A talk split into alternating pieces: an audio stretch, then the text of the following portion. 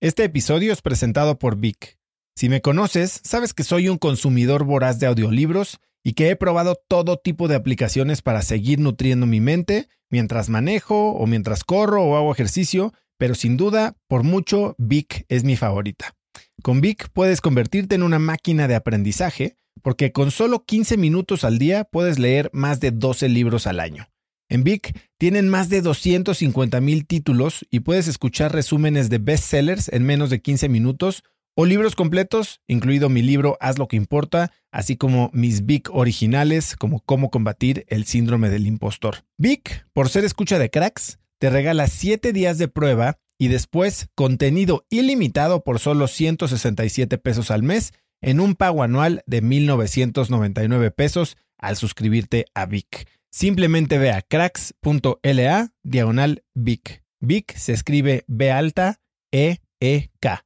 Una vez más, es cracks.la diagonal Vic. Este episodio es presentado por Hospital Ángeles Health System. Cada invitado con el que platico en el podcast me abre los ojos a nuevas tecnologías que están impactando de forma positiva la manera en que todos nosotros vivimos. Una de las áreas en las que el avance tecnológico está generando más impacto es en el área de la salud, especialmente con los avances en cirugía robótica que permiten intervenciones con menos sangrado, menos dolor, cicatrices más pequeñas y una recuperación mucho más rápida. Hospital Ángeles Health System tiene el programa de cirugía robótica más robusto en el sector privado en México. Cuenta con 13 robots Da Vinci, el más avanzado y versátil del mundo, y con el mayor número de médicos certificados en cirugía robótica, con la cantidad de horas necesarias para poder operar, ya que tiene el único centro de capacitación de cirugía robótica en todo el país. Este es el futuro de la cirugía. Si quieres conocer más sobre el programa de cirugía robótica de Hospital Ángeles Health System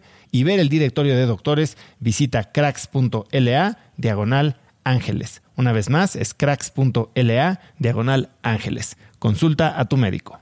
Soy una persona que le gusta tener mucho el control de las cosas. Como sé que si no duermo bien, voy a sentirme completamente fuera de control, voy a ver todo negativamente y realmente eh, hasta la capacidad de sentir dolor puede llegar a alterar una mala noche de sueño.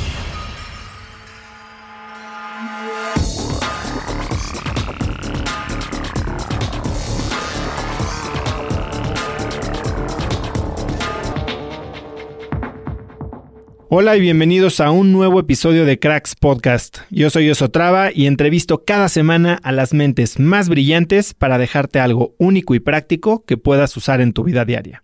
Mi invitada de hoy es la doctora Elisa Sacal. Elisa es médico, consultor de sueño y emprendedora con un enfoque holístico e integrador de la medicina y del bienestar. Ella está certificada por el Family Sleep Institute de Nueva York y tiene diplomados de neurociencia del sueño por la Universidad de Michigan y del Instituto Terra Mater en España. Hoy es cofundadora y directora ejecutiva del Family Sleep Institute para América Latina y España. En nuestra plática, Elisa me cuenta lo que aprendió de los tres, sí, tres encuentros cercanos que ha tenido con la muerte y profundizamos en la importancia del sueño para aterrizar infinidad de hábitos y tácticas para dormir mejor. Y bueno, hoy vamos a hablar de sueño, pero si eres alguien que no disfruta de despertar, voy a ayudarte a empezar tus mañanas con el pie derecho. Te voy a compartir las 7 tácticas que yo uso para ganar mi día desde que me levanto. Si las quieres conocer es muy fácil, descarga el ebook gratuito que te regalo al registrarte en cracks.la diagonal 7 hábitos y lo vas a recibir en tu correo. Pero bueno, estamos listos y espero que disfrutes de esta muy útil plática con la doctora Elisa Sacal. Elisa, qué bueno tenerte aquí. Gracias por invitarme.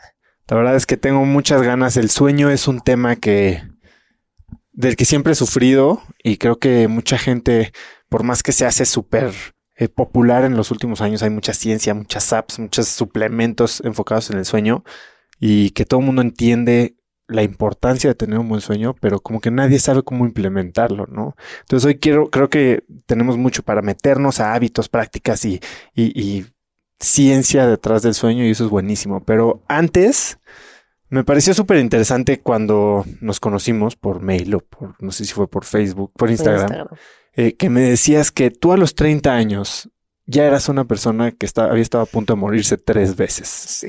Y presentarte con eso creo que genera mucha curiosidad, al menos en mí. Cuéntame un poquito qué es lo que pasó, cómo fue la primera vez. Tú eres sobreviviente de cáncer. Empecemos por ahí. Correcto. Llevo 11 años en remisión por un cáncer que se llama linfoma, que es un cáncer del sistema inmune, los ganglios linfáticos y el, la linfa. Cabe recalcar que previo a esto era una persona completamente sana. ¿eh? No te voy a inventar una historia de que era una adolescente perdida y que estaba en malos pasos y de pronto me dio cáncer y no, no va a ser la típica historia en donde todo estaba mal y a partir del cáncer me iluminé. La verdad es que no, era una adolescente normal, eh, sana en general, siempre he sido muy deportista, siempre he tenido eh, mucha pasión por el deporte, muy clavado. Bueno, hasta salto con garrocha. eso creo que en México nadie hace eso. Tengo uno de mis roommates de Stanford era creo que campeón regional de salto con garrocha, entonces tienes un tatuaje de salto con garrocha. Es la única persona que conozco en mi vida que hace salto con garrocha. Ahora ya son dos. La verdad es que nunca fui muy buena, pero sí incursioné en ese mundo y era por probar algo nuevo y porque siempre tuve ese, esa inquietud de ir a las Olimpiadas. Yo creía desde chiquita que lo iba a lograr.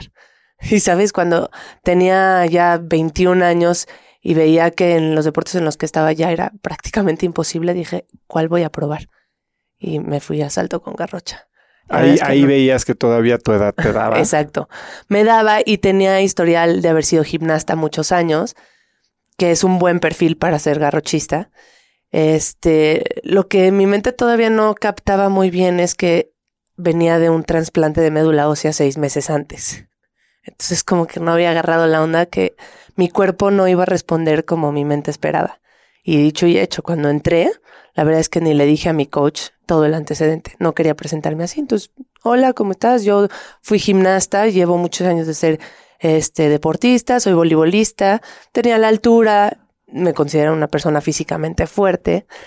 Y así llegué al Comité Olímpico a presentarme con el coach y cuando me puso a hacer parte del entrenamiento de un garrochista es hacer gimnasia cuando me puse a hacer gimnasia en mi mente, hacer una redondilla fleet mortal, que es así como algún tipo de acrobacia y pararme de manos, o, estaba perfectamente hecho. Pero cuando lo intenté hacer, por supuesto que me di en la torre y me caí y no tenía la fuerza para que mi mente sabía perfectamente hacer. ¿Dónde está la fuerza? ¿Dónde, Todos los músculos posturales, en los músculos de los brazos, pero yo estaba, pues, para empezar, seis meses antes había bajado, no sé, unos 12 kilos, está muy por debajo de mi peso. Ya en este entonces no, pero pues a pesar de tener memoria muscular, no estaba ejercitada como para llevar a mi cuerpo a esos grados. Y pues bueno, me, me traicionó, pero el cuerpo, pero también el entrenamiento del garrochista, a pesar de que nunca fui buena para nada, pero me recuperó y me llevó a un nivel más fuerte de lo que nunca había estado en mi vida. Me encanta eso que estás diciendo porque vamos a echarnos para atrás un par de años. Tú tienes 20 años, ¿En qué momento de tu vida estás cuando te diagnostican con cáncer? Em, fue muy curioso porque estaba estudiando medicina y estaba en una clase. Y cuando eres estudiante de medicina tiendes a creer que todo lo que aprendes lo tienes. Y quien estudie medicina y nos escuche va a decir, va, va O sea, te haces hipocondríaco. Totalmente. O sea, te lo juro que vas estudiando, en cada materia vas estudiando este, ciertos diagnósticos y dices, todo lo tengo tengo todo lo que dicen ahí y te vas haciendo diagnósticos pues de todo. Y entonces ya es como el chiste de los estudiantes de medicina. Ah, eso también lo tienes, sí. Ah, fíjate. Y pues era una más de esos diagnósticos porque me encontré un ganglio en el cuello, una bolita. Y te digo que yo no tenía nada, ¿eh? no tenía ningún síntoma, era voleibolista, este, salía con mis amigos, no tenía nada. O sea, si acaso viéndolo en retrospectiva, igual estaba un poco cansada, pero pues nada que un estudiante de medicina no pudiera justificar con tanto estudio. Y entre tantos eh, diagnósticos, en una de esas, oigan, tengo un ganglio y estoy nerviosa, estoy preocupada, cosa que a toda mi clase le pareció como uno más y como, Ay, de veras que, que está así, ajá, sí, no manches, claro que no. Y en el hospital yo ya estaba en la etapa clínica de la carrera, ya iba como de la, un poquito más avanzada de la mitad. Pues empezamos a, empezó, era yo el sujeto de estudio, ¿no? A ver, vamos a ver, el ganglio de Lisa. Pero te estaban medio dando por tu lado. Totalmente. Hasta que cuando llegó el maestro de clínicas de medicina interna, revisó el ganglio y me dijo, oye, sí está un poquito más grande de lo normal, porque aparte llevábamos, lo, veíamos la evolución de todos los días de mi ganglio, ¿no? Y entonces, oye, sí está creciendo. Y yo les decía, sí, ya está muy crecido, ya llevaba tres semanas a lo mejor, ¿no? Y todos así como, X, ya nada más no lo agarres para que no crezca. Y cuando me vio el maestro, sí dijo, sabes que sí está muy grande. Estaba en el hospital siglo XXI, entre, en mi parte de enseñanza. Me dijo, bájate con la doctora Thanos, que era la doctora de, de radiología, la que me daba clases, que te haga un ultrasonido. Entonces voy con la otra maestra y así como, no creo que sea nada, pero ven. Y todavía me acuerdo perfectamente de estar acostada revisando el ganglio en el cuello y mis dos mejores amigos de la carrera ahí así como ya con cara de, ups, o sea, ya un poquito más nerviosos, porque empezaron a revisarme el cuello y me dijo, oye, no, sí está muy, muy grande este ganglio y, y no es el típico benigno y como que no me late y ahí sí como, es en serio, o sea, de, de alguna manera en mi mente yo creía que también estaba exagerando. Y ya al ver la cara de mis compañeros, sí fue como que me cayó el 20 de, ups, no, creo que sí es mucho más grave de lo que imaginé. Y de ahí ya empieza una serie de cosas que no paras hasta que tienes un diagnóstico, sobre todo siendo médico, porque pues ya te imaginas sí, la última consecuencia. Claro, que muchas veces es muy positivo, pero la gran mayoría de las veces no es útil. Ser médico hace que tu mente se vaya mucho más allá de lo que realmente a veces es y pues en este caso... Es como lo que dice, ¿no? Cuando te sientes mal, lo peor que puedes hacer es meterte a Google porque te muestra el peor. escenario. Exacto. Exacto. Y te autodiagnosticas y pierdes cualquier tipo de objetividad. Y no, no es buena idea. en este caso, pues te podría decir que ser médico me salvó. Porque pues sí, llegué al diagnóstico mucho más rápido de lo que a lo mejor hubiera llegado en otra situación. Pero también me causaba mucha ansiedad saber todo lo que venía. También hice que todo sea mucho más rápido. O sea, tal vez a cualquier persona le hubiera tomado tres meses llegar a que te hagan una biopsia. Y yo ese día dije, quiero una biopsia mañana. Ya sabes, no me voy a quedar tranquila. Hicieron una biopsia y salió el linfoma de Hodgkin, que es, te digo, este cáncer del sistema inmune. Automáticamente yo sabía que iba a tener que someterme a un ciclo de quimioterapia. No sabía bien qué, porque cuando eres estudiante de medicina en esos en ese punto has escuchado radiación y has escuchado radioterapia y todo te aterra, pero no tienes idea qué significa someterte a un ciclo de quimioterapia. Entonces, la verdad es que mi mente se iba a algo mucho peor de lo que realmente fue. O sea, me imaginaba que me estaban metiendo veneno por las venas y que me iba a doler en ese momento. Y no, no fue realmente así. O sea, sí fue durísimo, pero no tan grave como mi mente lo imaginaba. Y pues bueno, de ahí fui a Houston por recomendación, ya sabes, de toda la familia, de si, encontraras en Estados Unidos algo que no encuentras aquí. La respuesta en ese caso fue no, no es cierto. En Estados Unidos me dijeron, ¿sabes qué? Vete a tu casa a tratar. Lo que hagamos aquí o en tu casa o en China va a ser igual, está bastante estandarizado. Y pues ya empezó el, todo el proceso de quimioterapias. ¿Qué em, pasaba por tu cabeza? A ver, entiendo que como estudiante y niña de 20 años te estás imaginando pues lo peor y, tienes mucho más información que el paciente normal, ¿no? Pero en ese momento, más allá del tema médico, pues tú tenías sueños para tu vida. En ese momento hubo, o sea, te, topaste con una pared, o sea, viste la realidad o, o, la posibilidad de que nada de eso sucediera. Sí, realmente nunca creí que yo era una persona a la que le podía pasar. Supongo que esto es muy cliché porque en todos lados lo escuchas, ¿no? Nunca crees que te puede pasar, pero realmente era una persona sana de cuerpo y mente, no o eso es lo que yo creía en ese momento. Y me clavé mucho con la idea de que era un cáncer muy curable. y desde, ese, desde ese entonces dije, yo soy el 90% que se cura, no me queda duda. O sea, no me entró ni miedo en ese momento de decir, me voy a morir de esto. La verdad, no, nunca fue una posibilidad en mi mente. Yo me agarro, si me das 10 cosas malas y una buena, me agarro de esa buena y de ahí me, ¿Siempre empiezo a trepar. Lo descubrí en ese momento. Piensa que acabas de salir de la adolescencia, a los 20 años, pues no tienes mucha noción de cómo eres, ¿no? O sea, apenas estás transformando, transformándote en adulto, entonces me empecé a conocer con este tipo de retos. Este, ¿qué pasó por mi cabeza? Sí tenía mucho miedo, más por la incertidumbre de qué venía. Me asustaba la idea de meterme a un tratamiento así y qué consecuencias podían pasar en mi físico, en mi estado de salud, cómo iba a quedar. No sé, no, no tienes mucha noción de qué pasa con esto. Eh, pero pienso que también entré a un estado de esto no me vence, exagerado. No dejé de ir a la universidad, iba a mis clases, pelona, o sea, jugaba boli. Eh, no paré mi vida, nada en lo absoluto. Dije, esto no me vence y realmente no, no lo estaba forzando. Además, obviamente mis maestros o mis coaches no me hubieran dejado jugar si me hubieran visto débil. Es justo lo que te iba a decir. O sea, hubo un momento en el que, o sea, tuviste que meterle el pie al acelerador, como que sí, sí, sí sobreponerte a un sentimiento, tal vez hasta físico de, hoy no puedo y tu mente te hacía sobreponerte? Pienso que me sobrepuse más a la parte emocional y no escuché lo que tenía que haber escuchado. Como por ejemplo. No me detuve a ver por qué me dio, qué pasó, qué parte emocional no estaba tratando y traté de eh, tal vez taparlo con muchas actividades físicas o con mi rutina Como diaria. Negación. Un poco sí. Eh, no sé, tal vez era, no sé, el probar que eso a mí no me tumbaba o el que van a decir y voy a probarle a todos que esto no me va a detener.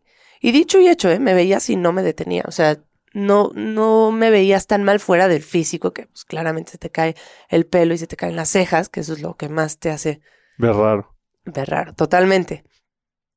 Pero de alguna manera hasta hacía la broma de que había gente que me veía y me decía, ¿por qué estás pelona? Y les hacía el chiste de que perdí una apuesta.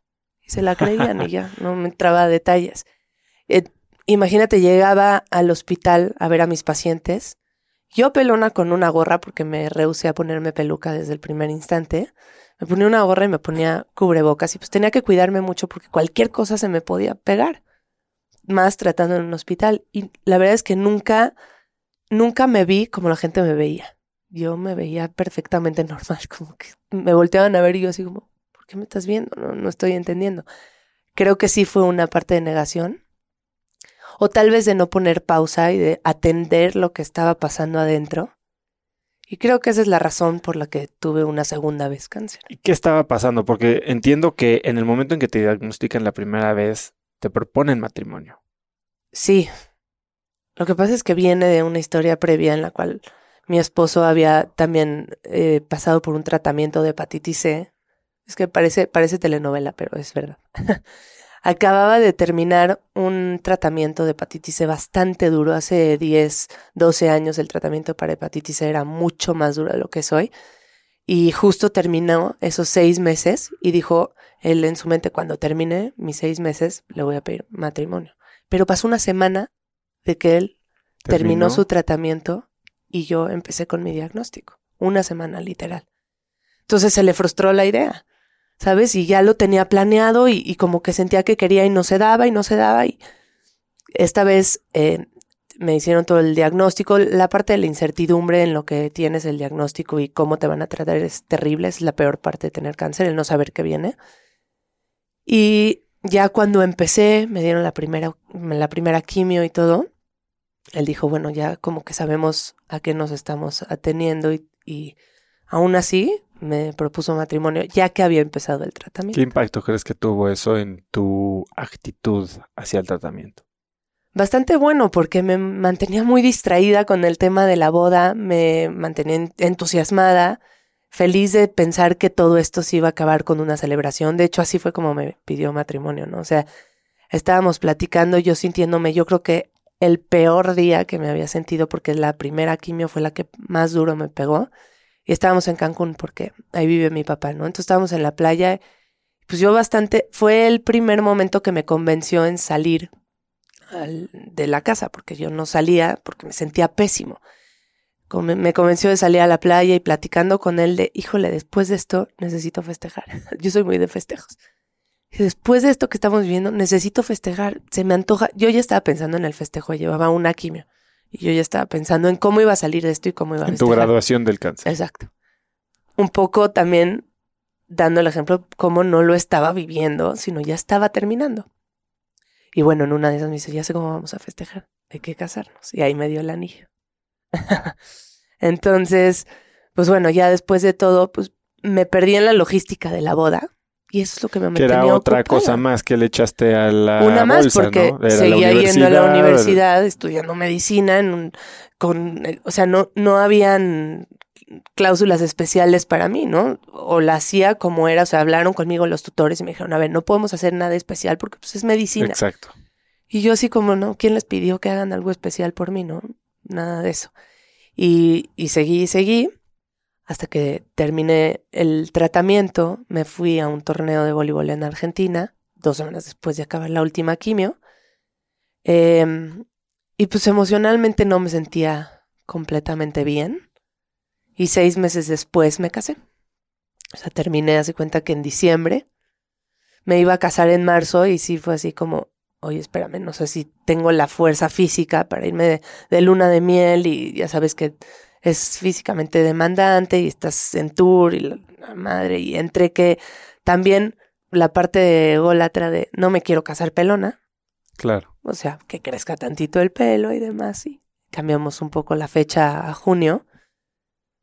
Y para antes de junio, antes de que sea la boda, me tocaba uno de los chequeos. Yo iba a hacer chequeos en Estados Unidos y algo no salió completamente bien. No salió mal, pero no salió completamente bien y algo en mí me decía que no estaba bien.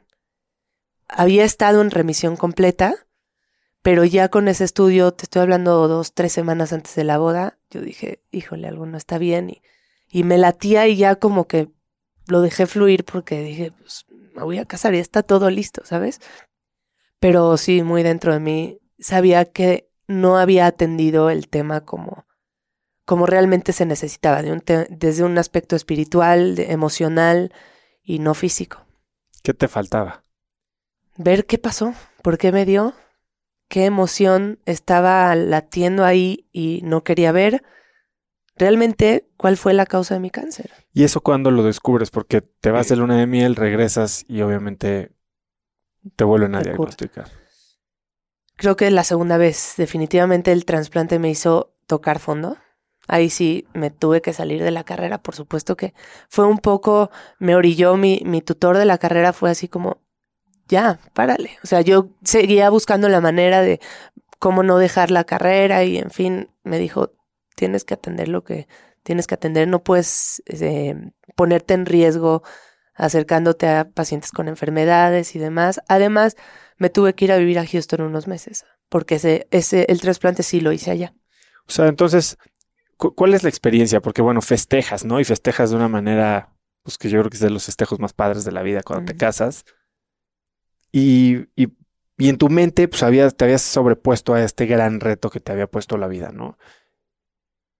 Es difícil pensar que es momentáneo. Nunca piensas que, nunca pensamos y nos ahogamos, ¿no? Estás en un fracaso y crees que toda tu vida ya valió madres, y estás en un éxito y crees que nadie nunca te va a poder llegar, pero la vida son ciclos.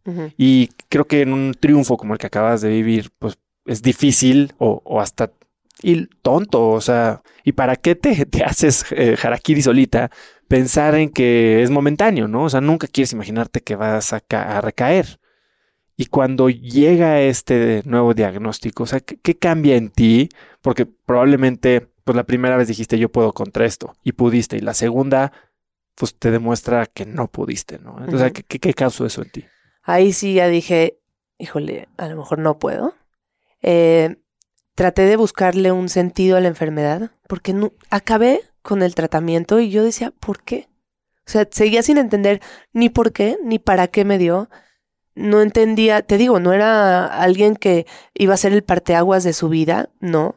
Y no le había encontrado el sentido a la enfermedad hasta la segunda vez en donde dije, ok, a ver, tengo que hacer una búsqueda más profunda.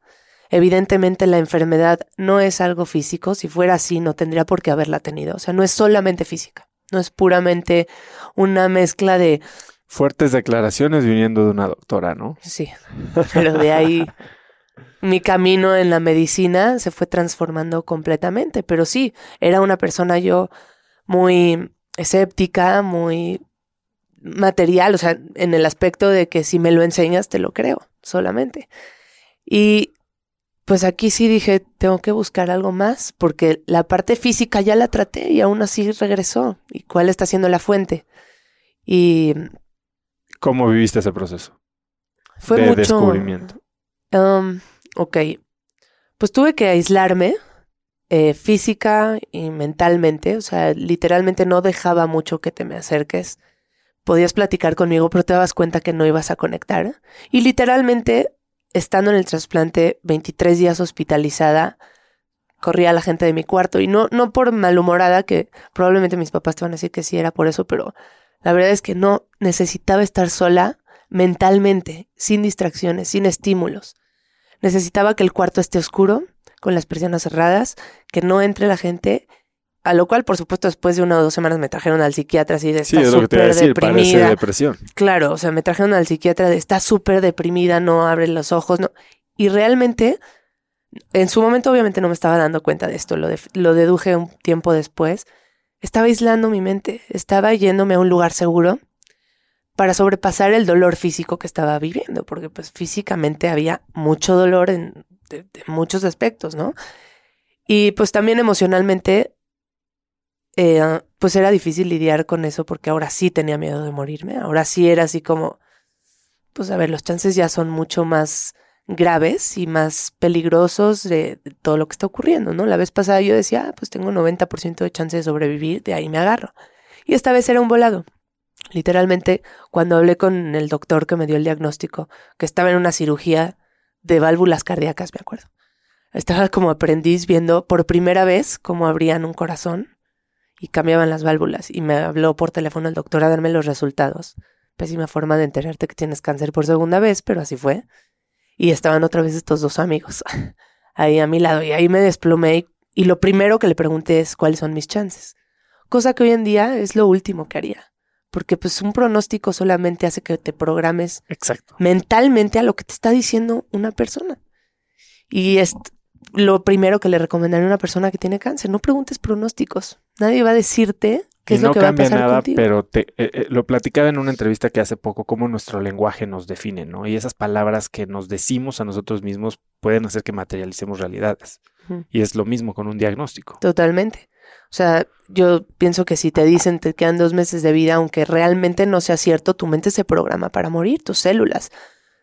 tenemos la capacidad de, se llama efecto nocebo, ¿no? Es como el contrario al efecto placebo y tiene el mismo impacto. Si tú estás convencido de que algo malo va a ocurrir, vas a programar hormonal, celularmente a tu cuerpo para que ocurra. No es un decir, no es, no es ser este supersticioso, no, es realmente tienes la capacidad de reprogramar tu mente para que tu cuerpo te escuche de cierta manera. Entonces, pues bueno, en ese entonces me dijo, pues tus chances son un volado, ¿no? 50% de que jale y 50% que no. Y ahí sí me cayó un 20 de, ok, este sí es, este sí pone en riesgo mi vida. ¿Y cómo fue entonces este proceso emocional? Fue lento, fue muy personal, no dejé, te digo que nadie, pero fue la primera vez que me escuché, que cerré los ojos y vi para adentro en lugar de buscar afuera que me distraía y que me mantenía ocupada para sobrevivir o pasar lo menos eh, incómodo posible este proceso. Y pues viviéndolo, siendo consciente de lo que estaba pasando, cuidándome mentalmente de no caer en, en depresión realmente. ¿Y qué fue lo que escuchaste de esa voz interna? O sea, me estás diciendo es la primera vez que me escuché. ¿Qué, qué fue lo que encontraste?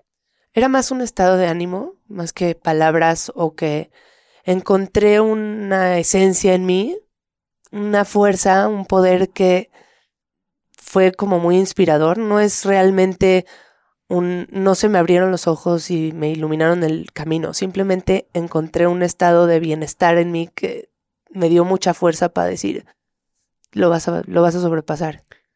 ¿Y eso que dices que no habías arreglado antes? Eh, me parece que estaba muy preocupada por el qué van a pensar los demás, por el mundo externo. Siempre considero que había sido una persona que descuidaba un poco lo que sentía o lo que pensaba o su vida por otras personas, este, que hacía empatía para bien y para mal, o sea, para mal, demasiada empatía. A lo mejor mm, interiorizaba mucho los problemas que pudieran estar ocurriendo en mi familia. Con cada miembro de mi familia yo era la persona que trataba de solucionar todo a costa de mi propia energía, de mi propia fuerza, de me descuidé a mí misma. Y creo que por ahí iba la cosa, o sea, tenía que aprender a decir que no, y creo que ahí fue cuando dije, ok, primero soy yo. ¿Qué fue lo más importante a lo que le dijiste que no a partir de ese momento? A todos los problemas familiares, creo que los pude sacar y decir, sí son mi familia, los amo, son parte de mi vida, pero primero está mi propia, mi propio bienestar, ¿no? Y si había algo que querían venir a contarme, que sabía que me iba a dañar, ya sabía guardar distancia. Y ya tácticamente, ¿qué tipo de conversación tenías con alguien para decirle sí, pero no te quiero ir? Yo creo que era más mi lenguaje físico. Ok. Este, soy una persona que puedes leer muy fácil y te vas a dar cuenta si estoy de buen humor, si estoy de mal humor, si quiero conectar contigo o no quiero. Y aunque no soy tan la mejor expresando verbalmente lo que pienso, lo que pienso sí, perdón, lo que siento, me cuesta más trabajo, pero en mi lenguaje verbal cada vez es más evidente cuando quiero o no quiero y literalmente creo que rechazo a las personas con las que no quiero tener una relación o una plática en un lenguaje corporal. No sé, es algo, la verdad, inconsciente, no estoy segura cuál es el ABC de cómo lo hago. ¿Y eso qué cambio generó? Ya me estás diciendo que desde ese momento decidiste como que enfocar tu camino en la medicina, eh, de una manera diferente. Bueno, después tu tercer encuentro con la muerte viene cuando tienes a tus gemelas, ¿no?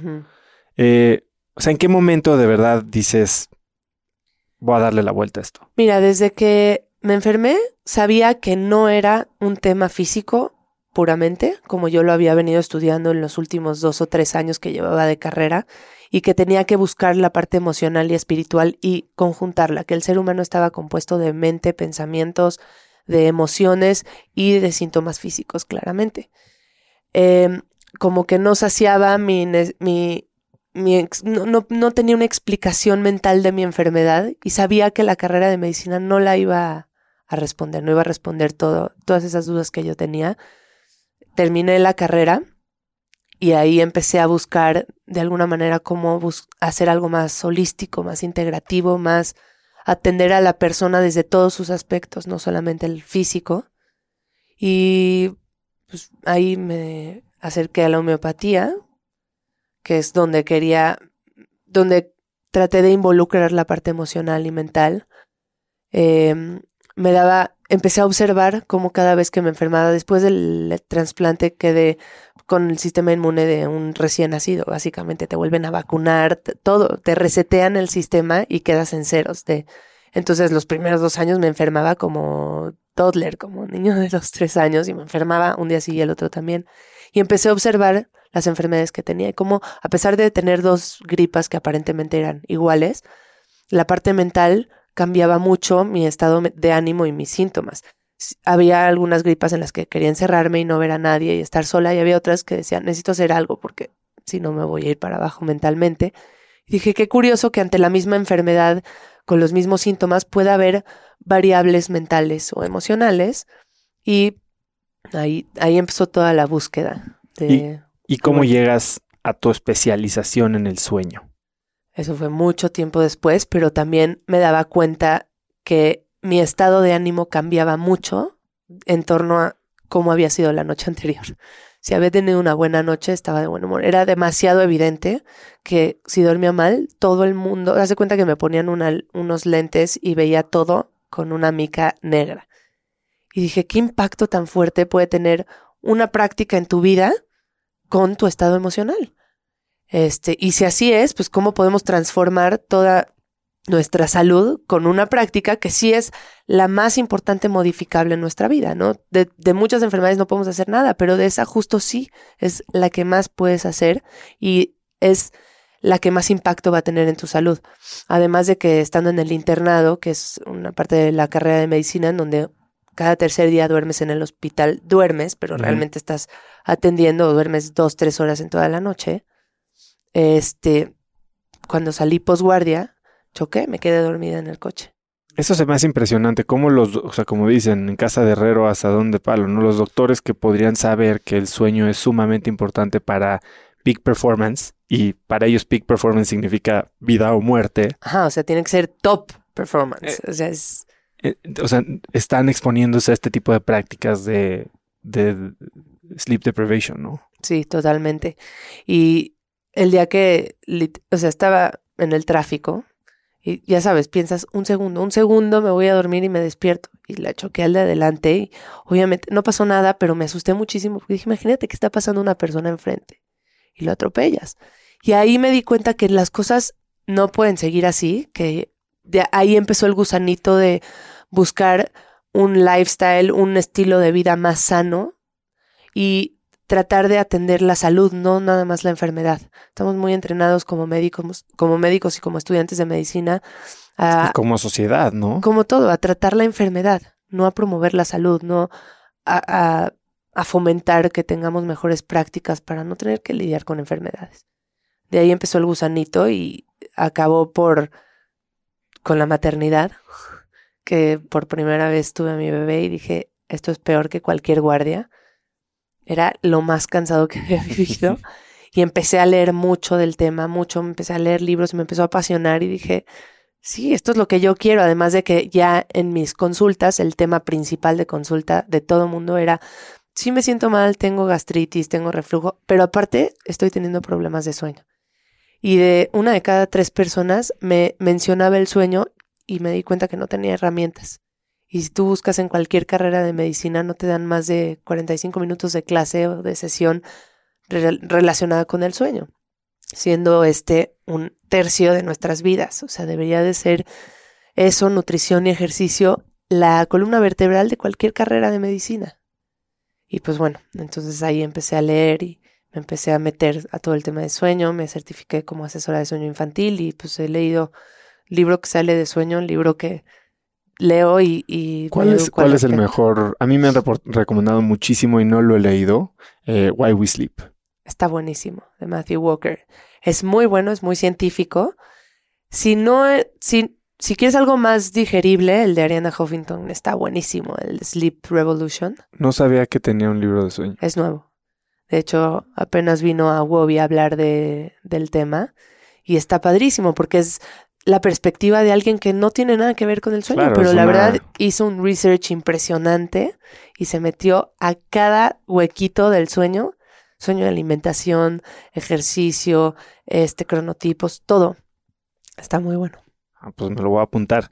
Entonces, a ver, vamos a entrarle ya de lleno al tema. Digo, tú te has metido desde el lado, como dices, infantil, alimentación, neurociencia del sueño, pero ¿Qué pasa cuando dormimos? ¿Qué pasa en, tu cuerpo? O sea, se habla de que el sueño es restaurativo, que impacta la memoria. Obviamente, pues eso, como dices, no solo impacta tu salud, sino tu capacidad de, desempeñarte profesionalmente. ¿Qué, ¿Qué es lo que pasa en mi cabeza y en mi cuerpo cuando me duermo? No hay un solo órgano, tejido, músculo del cuerpo que no se impacte por el sueño. Tiene que ver con todo lo que pasa en nuestro sistema tanto física como mentalmente. Es un proceso de restauración para la mente como si el gimnasio lo fuera para los músculos. ¿sí? Estás ejercitando el cerebro mientras duermes. Antes se creía hace unos años que era simplemente apagar el estado de alerta, como si fuera un switch de prendido y apagado, en donde apagas cuando estás dormido y solo no estás alerta, es la ausencia de vigilia. Y no es real. Se han dado cuenta cada vez más y estamos en pañales en el tema del sueño se han dado cuenta que el sueño es em, un proceso restaurativo de todos los tejidos, pero también de optimización mental. El conocimiento, las memorias, el aprendizaje, la toma de decisiones dependen de una buena noche de sueño. Y, pues bueno, ¿qué pasa mientras dormimos? Todo se, literalmente en el cerebro, también hay un estudio reciente increíble que dice que las neuronas se encogen para que el líquido cefalorraquídeo, que es el líquido en el cual está flotando el cerebro, corra por las células, por las uniones cerebrales y hagan mantenimiento y limpieza. Entonces, tan es así que, hay enfermedades como, por ejemplo, en Alzheimer, en donde no hay buena limpieza de estas eh, proteínas de desecho o oxidantes y llegan a tener daño en el cerebro. Entonces, pues necesitamos optimizar todo lo que pasa en el cerebro mientras dormimos.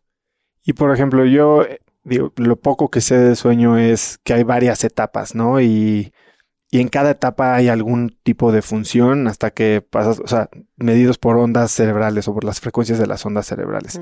Cuéntame un poquito de eso. Dormimos en forma de ciclos de sueño. ¿ok? Los ciclos de un adulto varían entre 90 a 120 minutos.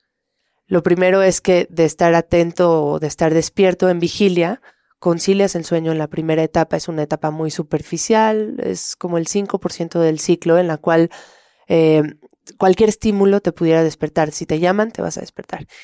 Y entras a esta, al ciclo de sueño en donde después de la etapa 1 te lleva a una etapa 2 un poquito más profunda y es una etapa intermedia. La mayor parte del ciclo, el 50% del ciclo ocurre en esta etapa intermedia. Que son, hablando de, como llaman a las ondas, alfa, teta, ¿qué es?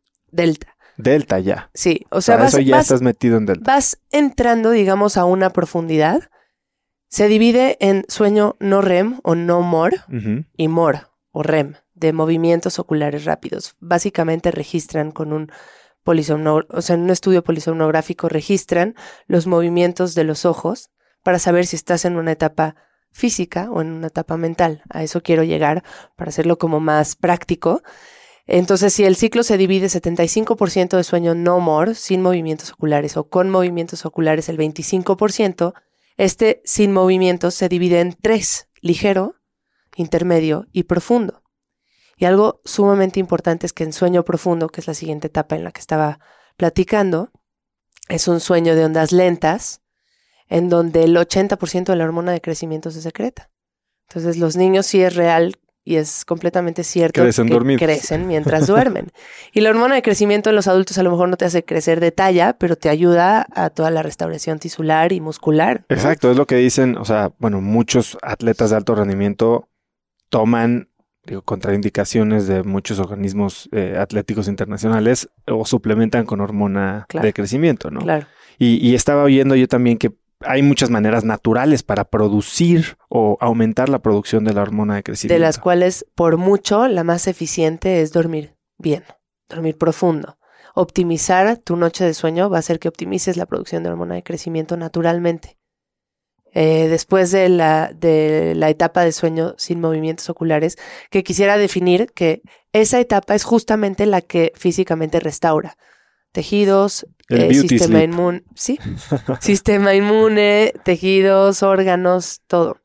Y la parte de sueño REM, que es súper curiosa y de la cual apenas se está empezando a conocer realmente qué pasa en sueño REM, se restaura más mentalmente el cuerpo, lo cognitivo las memorias, el aprendizaje, la concentración, este, se hace como edición de memoria. Si tú aprendiste algo, ahí es donde vas a decir qué se queda y qué se va. Sí, es lo que estaba oyendo, ¿no? Como que la memoria de corto plazo se archiva y se, se implanta. Se archiva. le pones el botón, le, le das clic al botón de guardar con ese, con esa parte del sueño.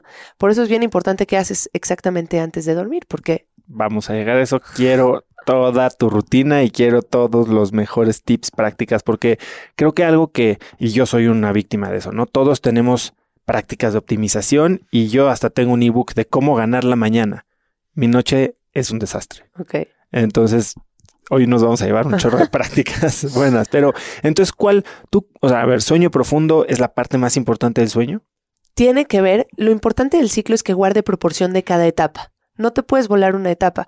¿Y cómo lo harías? Durmiéndote demasiado temprano, demasiado tarde. O sea, tú tienes la primera parte de la noche. Digamos que si tú duermes ocho horas, justo la mitad, de la mitad para atrás, más o menos debe de ocurrir entre las 12 y las 3 de la mañana, la mitad de tu ciclo de sueño, de toda tu noche.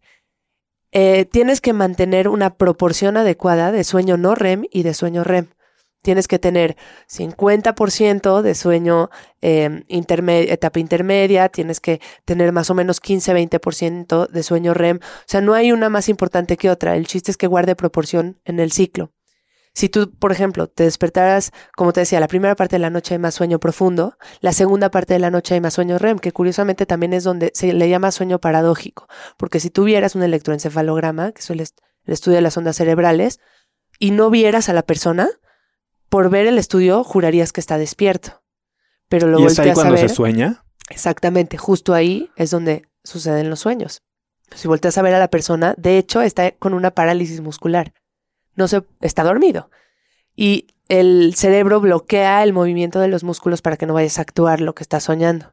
Es un tema de, de protección del ser humano y de supervivencia. Y esto ocurre mucho más la segunda parte de la noche, más cerca de despertar es cuando soñamos. Si tú tuvieras una noche de sueño en la cual te despiertas demasiado temprano, vas a bloquear el sueño REM. Si te acuestas muy tarde, vas a bloquear el sueño profundo. Y la mejor muestra de que esto ocurre es que en la mañana, si despertaste muy temprano, vas a tener más como foggy la mente, vas a estar más nublado, no vas a tener un pensamiento tan claro si no tuviste buen sueño REM, que es el que restaura mentalmente.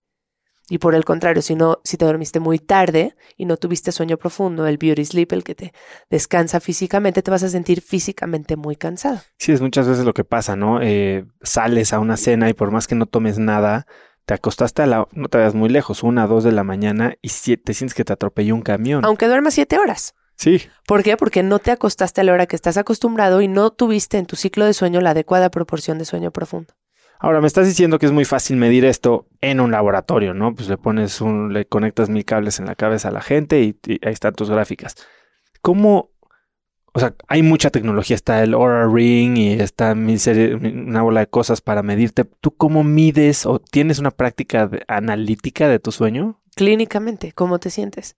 ¿Sabes? De mis sueños sí tengo el Aura Ring. A ver, cuéntame qué, es, es reciente mi adquisición. Y el Aura Ring es un anillo que te pones y registra la frecuencia cardíaca, eh, los movimientos, y de ahí deduce cómo estás durmiendo.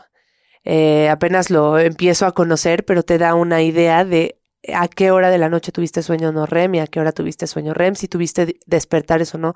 Que por cierto, tener despertares en la noche o micro despertares es normal, es un tema de supervivencia.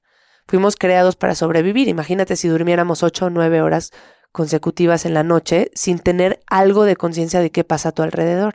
Entonces, además de tener todos estos, esta profundidad de sueño, llega un punto de la noche en la que vuelves a la superficie para vigilar que todo está en orden, para reacomodarte si te dormiste en un brazo y se te está durmiendo, para taparte si tienes mucho frío. Eso lo puedes registrar en los dispositivos que registran el sueño. En el Aura Ring puedes ver si tus despertares fueron micro despertares o fueron despertares de 20 minutos. Sí, creo que como todo, o sea, la parte de recabar datos o de medición es solo una parte de la fórmula, ¿no? Lo, lo importante es qué haces y cómo adaptas tus Lo importante es cómo te sientes al respecto. Exacto, pero la data es una herramienta para hacer cambios. ¿Tú has hecho algún cambio en tu rutina de la noche a partir de lo que viste en la data? En general, cuido la rutina de sueño, cuido mi sueño porque soy la típica persona que de verdad si no duerme bien, su estado de ánimo cambia por completo. Y... Yo conozco a alguien muy cercano así. Lucila, es de las que si no duerme, agárrense. Exacto. Entonces, como sé que soy una persona que le gusta tener mucho el control de las cosas, como sé que si no duermo bien, voy a sentirme completamente fuera de control, voy a ver todo negativamente y realmente eh, hasta la capacidad de sentir dolor puede llegar a alterar una mala noche de sueño. Entonces, lo cuido desde hace mucho a partir de tener el registro a veces no, siempre recomiendo que tengas algo que registre tu sueño porque muchas veces inconscientemente... Ya estás pendiente. Sí, estás pendiente y te hace tener una noche más superficial y estar en esos micro despertares muy alerta de si está registrando que te despertaste o no. Y hay un tema en torno al sueño y al insomnio muy importante de la percepción que tú tienes de tu propio sueño. Se ha visto mucho, se llama insomnio paradójico, que la gente que no duerme bien es más bien una creencia de que no duermen bien y cuando les hacen un estudio es, sí, sí, dormiste bien. Eso justamente lo dice, no, lo dice eh, en su libro Chris Winter, que también es un buen libro, em, y, y dice que realmente el problema es la percepción que tienes de cómo dormiste y no realmente cómo dormiste en sí, muchas veces. Para esa gente sí les recomendaría hacer un track de su sueño y ver Como realmente. Para desmentirse. Sí, dormiste bien, tranquilo. Porque te mete mucha presión el hecho de saber que no estás durmiendo y eso va a hacer que te tardes más en quedarte dormido y no poder realmente liberar tu mente de esos pensamientos es lo que va a hacer que te cueste más trabajo dormir. me pasa muy, muy, no, ya no tan seguido, pero de repente me pasa más en momentos en los que estoy no preocupado, más emocionado sobre cosas que quiero hacer y me despiertan ideas en la noche y empiezo a pensarlas, ¿no? Y es insomnio, ponle que llevo media hora creando ideas y no me voy a poder dormir si no me paro y las escribo y sé y me quito eso de la cabeza, ¿sabes? De hecho, una de mis recomendaciones es que dejes una libreta y una pluma al lado de tu cama, si eres una persona muy creativa, para que puedas sacar el pensamiento y saber que no se te va a olvidar. Dejarlo, exacto, saber que no se te va a olvidar y liberar a tu mente de eso. No se trata de ignorar tus pensamientos, porque la realidad es que sabemos que eso no se puede. No puedes ignorar lo que pasa en tu mente. Tienes que atenderlo, observarlo y dejarlo ir, no clavarte en cada pensamiento que estás teniendo. Si hay uno que de plano no te está pudiendo, no te está dejando avanzar y solamente observarlo y dejarlo ir, lo anotas. Tampoco, o sea, la idea es poderlo anotar y liberarte de él. Y si de plano llevas más de 20, 30 minutos sin poder dormir, mi recomendación es párate. No te quedes en la cama calentándole y dándole. Oye, eso, que, que para la gente que tiene insomnio es bueno no asociar la cama con estar despierto. Totalmente. Lo mejor sería levantarte, irte a un cuarto con pocos estímulos, con poquita luz. O sea, no ir a ver la tele. Por supuesto, no. Ahorita hablamos de pantallas, pero leer, escuchar alguna meditación, escribir, pintar, algo que te relaje y hasta que te vuelvas a sentir cansado y somnoliento, regresar a la cama a dormir. Bueno, entonces, a ver, ¿cuáles serían los, cuáles son las condiciones ideales de sueño? Porque se habla mucho, obviamente, de temperatura, de la luz azul y, sobre todo esto de las pantallas. A ver, si yo quisiera, ¿cómo se vería mi cuarto o mi ambiente ideal de sueño? Lo primero, tienes que hacer un ambiente que te invite a dormir. Tiene que crear todo lo que hay en tu cuarto, tiene que asociar tu mente. A la mente le gusta la asociación, no le gusta la reacción. Le gusta anticipar y asociar cosas. Entonces, todo lo que haya en tu cuarto tiene que asociar o tiene que ayudarte a relacionarlo con, con relajación. Si tú tienes en tu cuarto algo que te recuerda el trabajo, como tu laptop ahí adentro, aunque esté apagada, te va a echar a andar el mecanismo de pensar en el trabajo tratar de que en tu cuarto solo hayan o, evitar que hayan cosas que te estimulen más o que te distraigan o que te hagan pensar algo desagradable o que te estimule para trabajar. Em, lo siguiente es que sea completamente oscuro, porque hay un tema en el cual los ojos, la retina es, es capaz de captar la luz que viene del medio externo, normalmente puedes, según la onda, la, la, frecuencia, y el tamaño de las ondas, en fin, el cerebro las interpreta. Es el ritmo circadiano. Sí, pero estimulado por la luz. digamos que tú tienes un ritmo circadiano independientemente de que estés expuesto a la luz o no y funciona. Tan es así que si tú te metieras a una cueva por una semana sin ver la luz, sabrías más o menos cuándo estarías despierto durante el día y dormido durante la noche. Eso está comprobado. Pero el cerebro tiene la capacidad de reaccionar y de producir hormona de sueño según el estímulo que vean de afuera, si hay luz o hay oscuridad. Y la hormona que estás buscando para que se produzca y tengas una mejor cantidad y calidad de sueño es la melatonina. En los ojos, en la retina, tenemos ciertos fotorreceptores, se llaman fotorreceptores de melanopsina, que cuando ven la luz se inhiben. Ajá, se inhiben para que baje la producción de melatonina y te puedas despertar y echar a andar tu día. El problema que tenemos es que cuando hubo luz artificial, el cerebro no se adaptó a esto. El cerebro no distingue si la luz de afuera viene del sol o viene de luz artificial. Entonces la luz artificial tiene la capacidad de suprimir la producción de melatonina y que tú no tengas suficiente em, sensación de somnolencia, porque eso es lo que hace la melatonina. Cuando justamente ya te quieres ir a dormir y empiezas a bostezar y tienes esa sensación de sueño, es la melatonina entrando a tu sangre. Eh, esta luz específicamente, específicamente hablando, es la luz azul.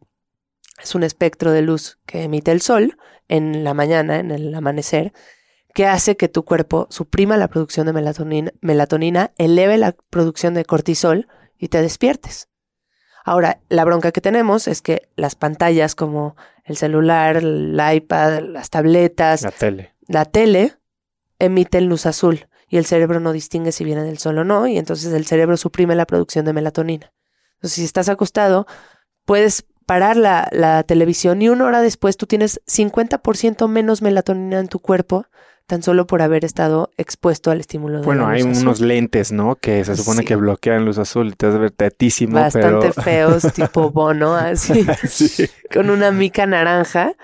Y bloquean, filtran un poco esta luz azul también hay aplicaciones en la computadora, Flux, que puedes instalar y que conforme va eh, teniendo un registro de la luz externa va haciendo más cálidos los colores de la pantalla y más como rojizos Sí, naranja. en el iPhone Night Mode o, o- Night Shift. Night Shift. que sí recomiendo que lo programen y lo tengan, pero sobre todo dejar las pantallas porque mentalmente no te puedes desconectar y porque hoy en día tu trabajo te persigue a todos lados y si quisieras pudieras estar conectado a la chamba 24/7. Entonces no solamente es el estímulo de la pantalla por la parte de la luz azul, sino por lo que el efecto mental que está causando en ti y que no te va a dejar realmente desconectarte y poderte acostar y dormir.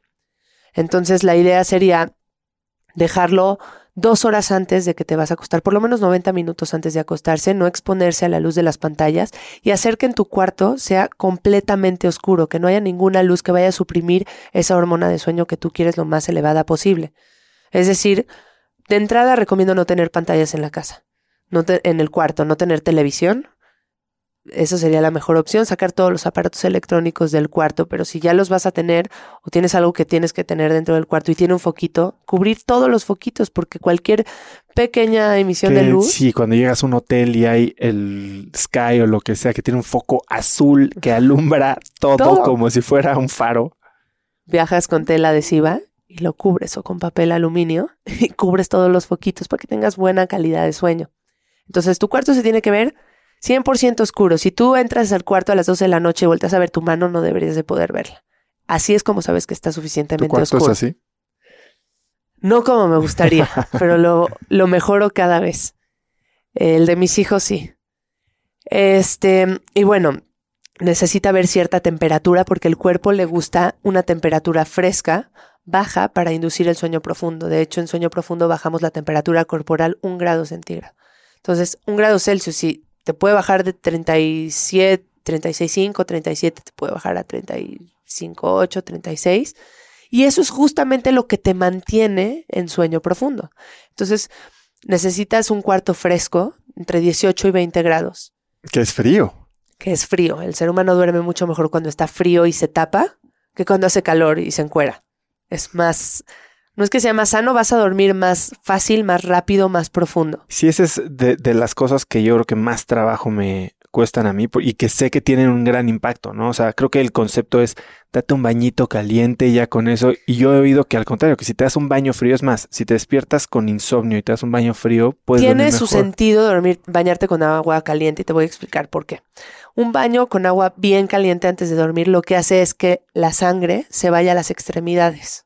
Ok, Y a las manos, a los bajas más pies. la Y temperatura el core, corporal. la temperatura del centro del cuerpo baja. Y eso es lo que justamente hace que induzcas el sueño más rápido, ¿sabes? Interesante, ok. Entonces sí, en ese aspecto, sí, hay mucha gente que su problema principal, y no se están dando cuenta, es que tienen calor en la noche. Encontrar sábanas 100% de algodón que, que permitan que puedas eh, termorregular es importante. Muchas veces por eso la gente saca la mano o el La- pie de el la pie. cama, porque justamente necesitan liberar calor por ahí. Bueno, hay muchísima, hay, ya, ya hay una serie de productos increíbles. Está el Chili Pad que tiene un como eh, ventilador que hace que circule aire y entonces te enfría. Ahorita acaba de salir un nuevo colchón que se llama Uller Ajá. que también regula temperatura. vale la pena que encuentres la manera de estar fresco en tu cuarto. Si tienes que poner algún ventilador, que lo hagas porque sí realmente de eso depende que a lo mejor tengas una noche continua o tengas despertares frecuentes porque tienes calor. El siguiente punto que quería mencionar es silencio. Es difícil que una persona se acostumbre a dormir con ruido. Muchas, yo, yo veo muchos niños y el tema de muchas mamás es que no se haga piqui, que duerma en donde sea. Y la realidad es que no, puede dormir en donde sea, pero puede tener junk sleep, sueño chatarra en donde sea. Si quieres acostumbrarlo a eso, no va a ser realmente un punto para, un punto a favor para su salud. Eh, la realidad es que el, el ser humano está diseñado para dormir en cierto silencio y que no haya sonidos abruptos que te vayan a sacar de la profundidad del sueño. Este, entonces, si no lo puedes controlar porque tienes vecinos ruidosos o tienes perro, puedes poner ruido blanco.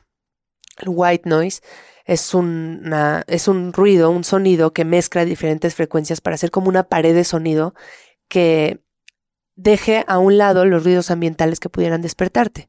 No sé si me explico, pero si un perro está ladrando cuando está cayendo un aguacerazo, no te va a despertar. Sí, sí, sí. Entonces puedes imitar este aguacerazo poniendo una máquina de ruido blanco. Y hablando de sonido, tú, ¿qué, información tienes sobre los sonidos binaurales, ¿no? Y toda esta tecnología auditiva que genera ondas que supone eh, targetean ciertos aspectos o ciertas partes de tu cerebro para estar más alerta, concentrarte mejor, dormir mejor. Aquí no es un tema tanto neuronal, es un tema propiamente auditivo. Si hay un ruido más fuerte, que es abrupto, te va a despertar. Si tú te quedaras dormido en, un, en una zona en donde de fondo hay ruidos intensos, fuertes, pero constantes, probablemente no te despiertas. El problema es el cambio. Entonces, no es un tanto un tema de neuronas, es un tema más auditivo que tienes que tratar de controlar. Este, obviamente, si en alguna de esas frecuencias hay un, algún noise cancellation, o sea, cancelaciones de ruido de sonidos pudiera funcionar, pero la realidad es que es más sencillo que eso. Si prendes un ventilador, puedes tener mejores... ¿Recomiendas tapones para los oídos?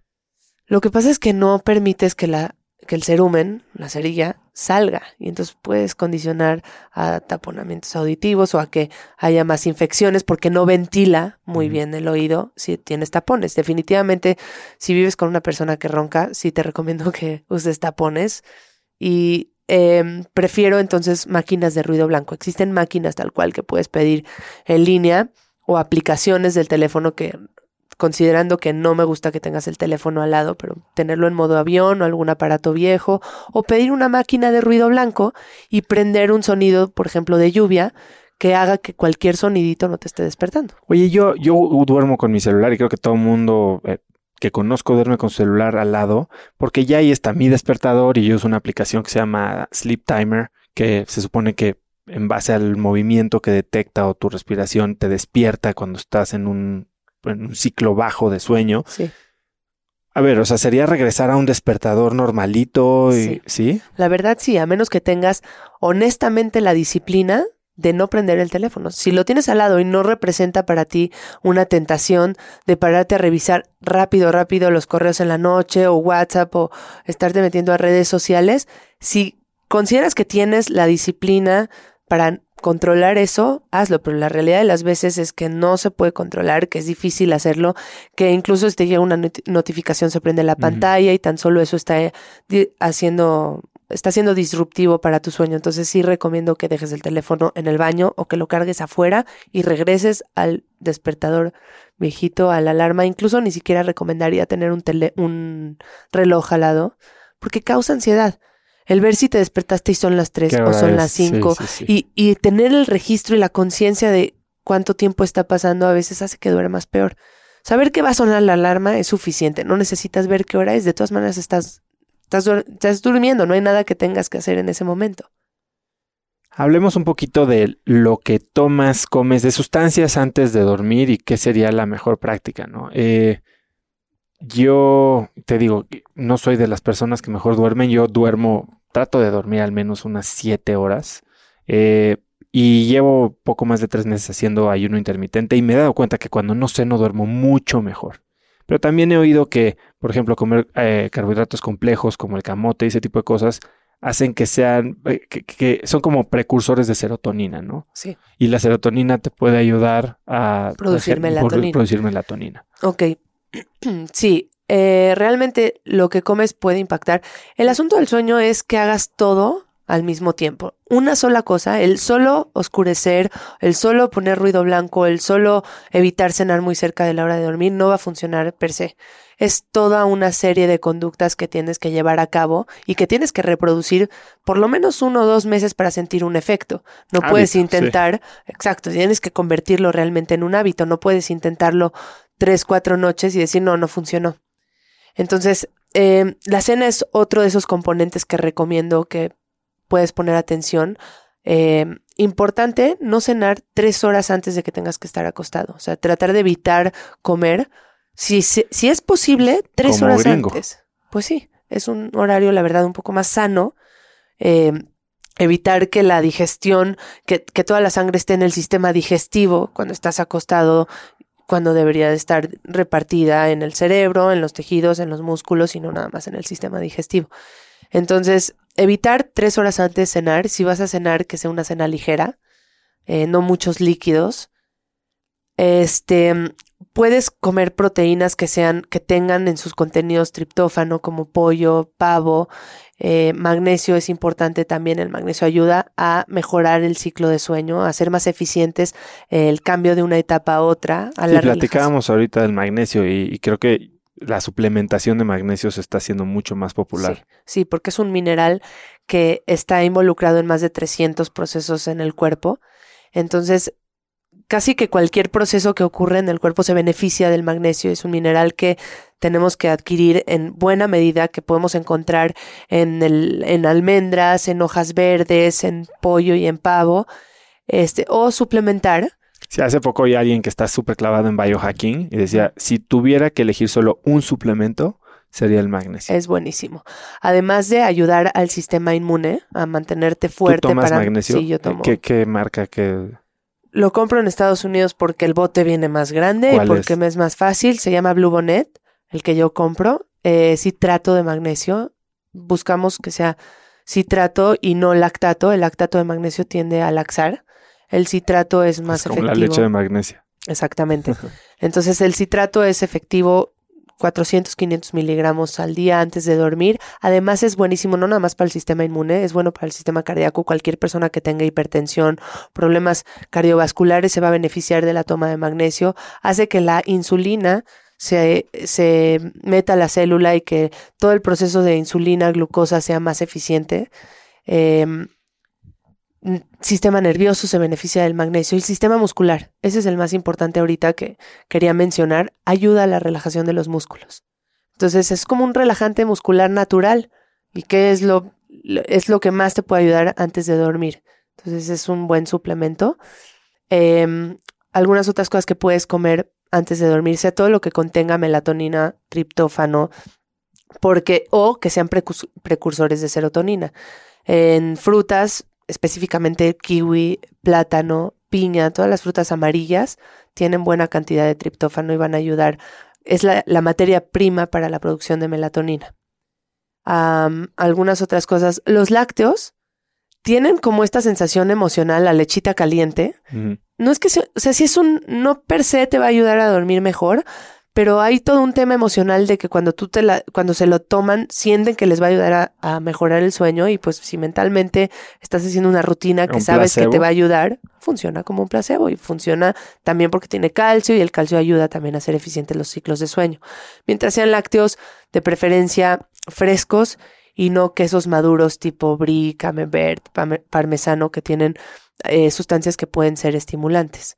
También los tés, hay algunos que pueden funcionar y otros que definitivamente no queremos cerca de la hora de dormir, como el té verde o el té negro.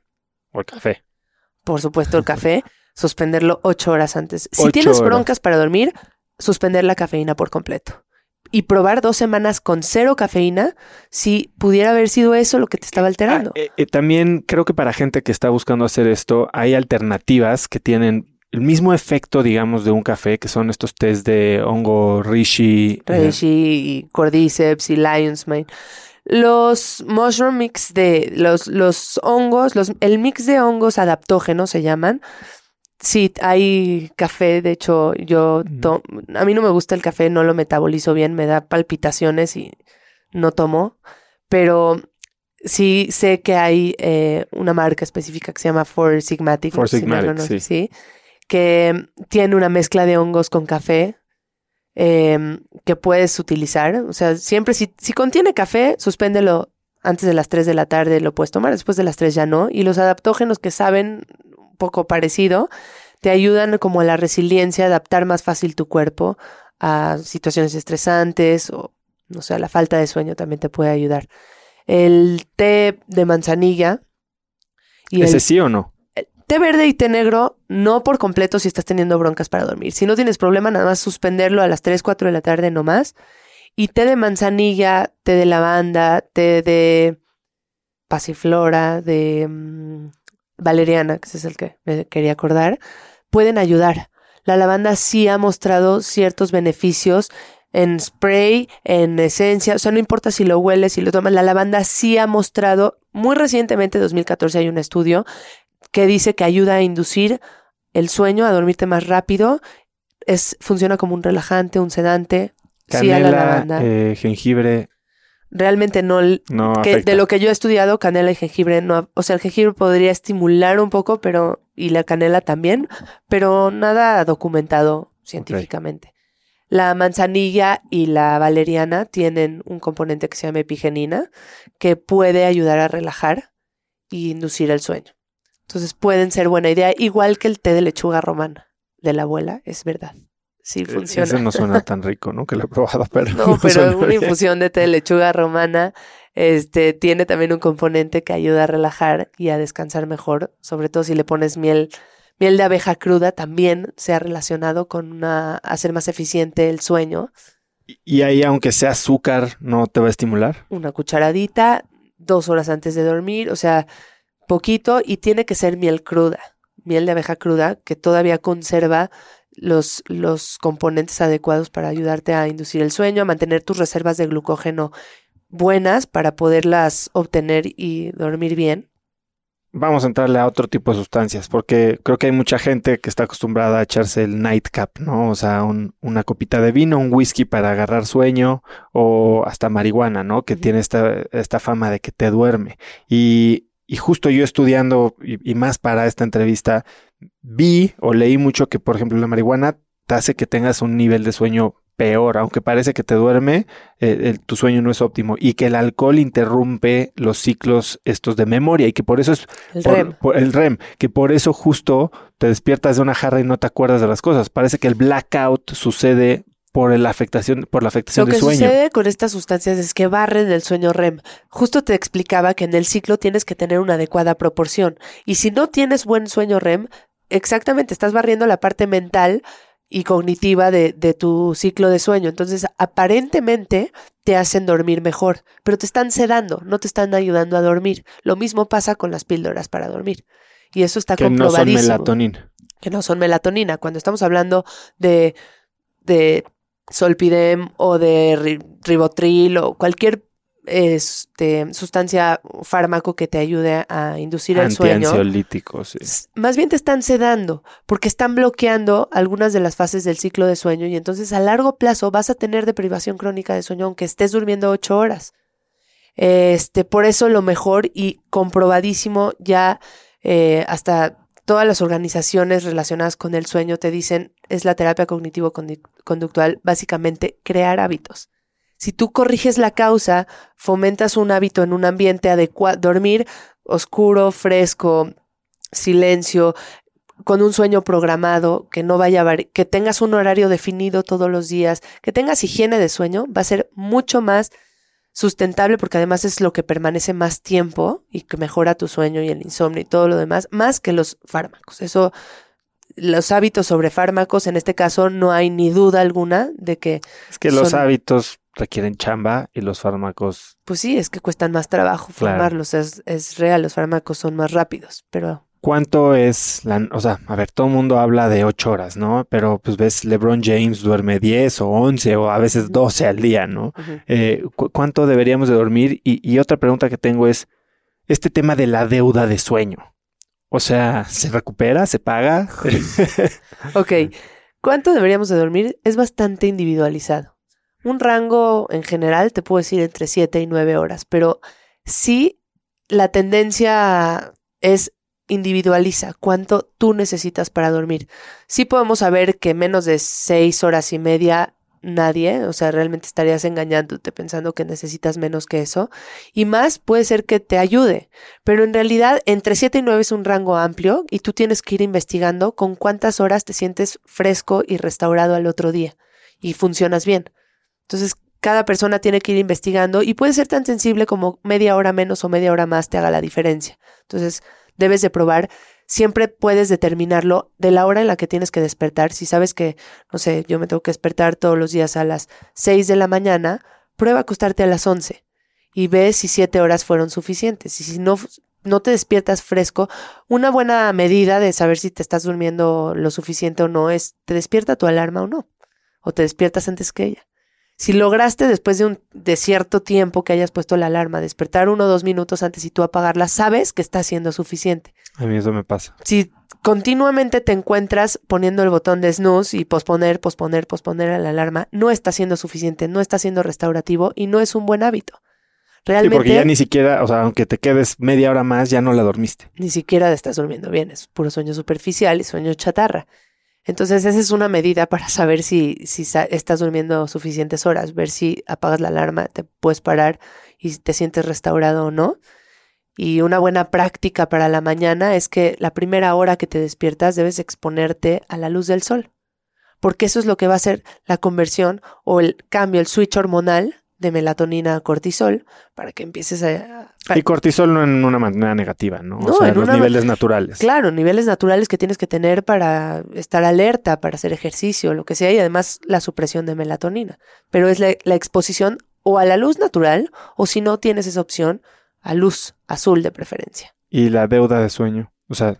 La deuda de sueño eh, sí se va acumulando. O sea, hay, autor, hay un autor que se llama Nick Littlehales, que es el sleep coach de, de, en Inglaterra de varios equipos de americano y del equipo olímpico de natación y demás.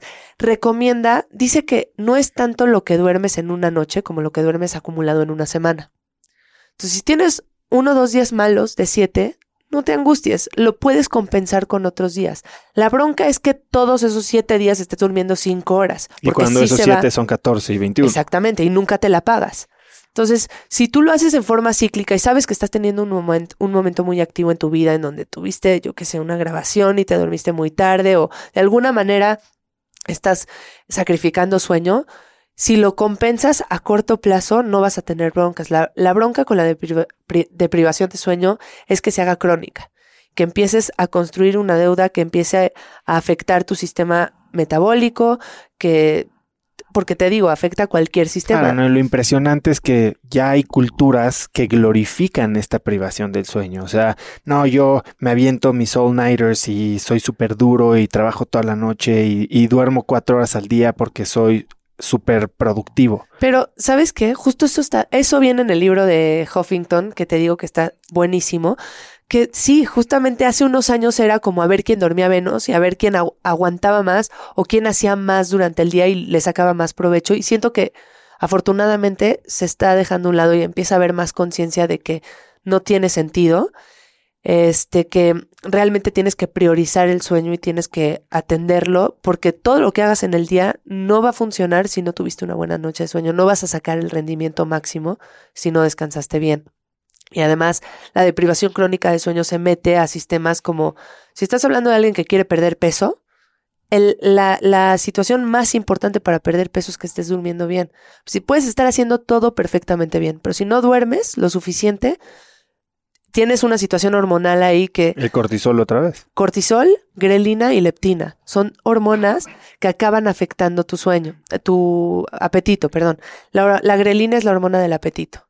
Si tú tienes demasiada grelina, siempre vas a tener apetito, apetito, apetito. Y la leptina es la hormona de la saciedad.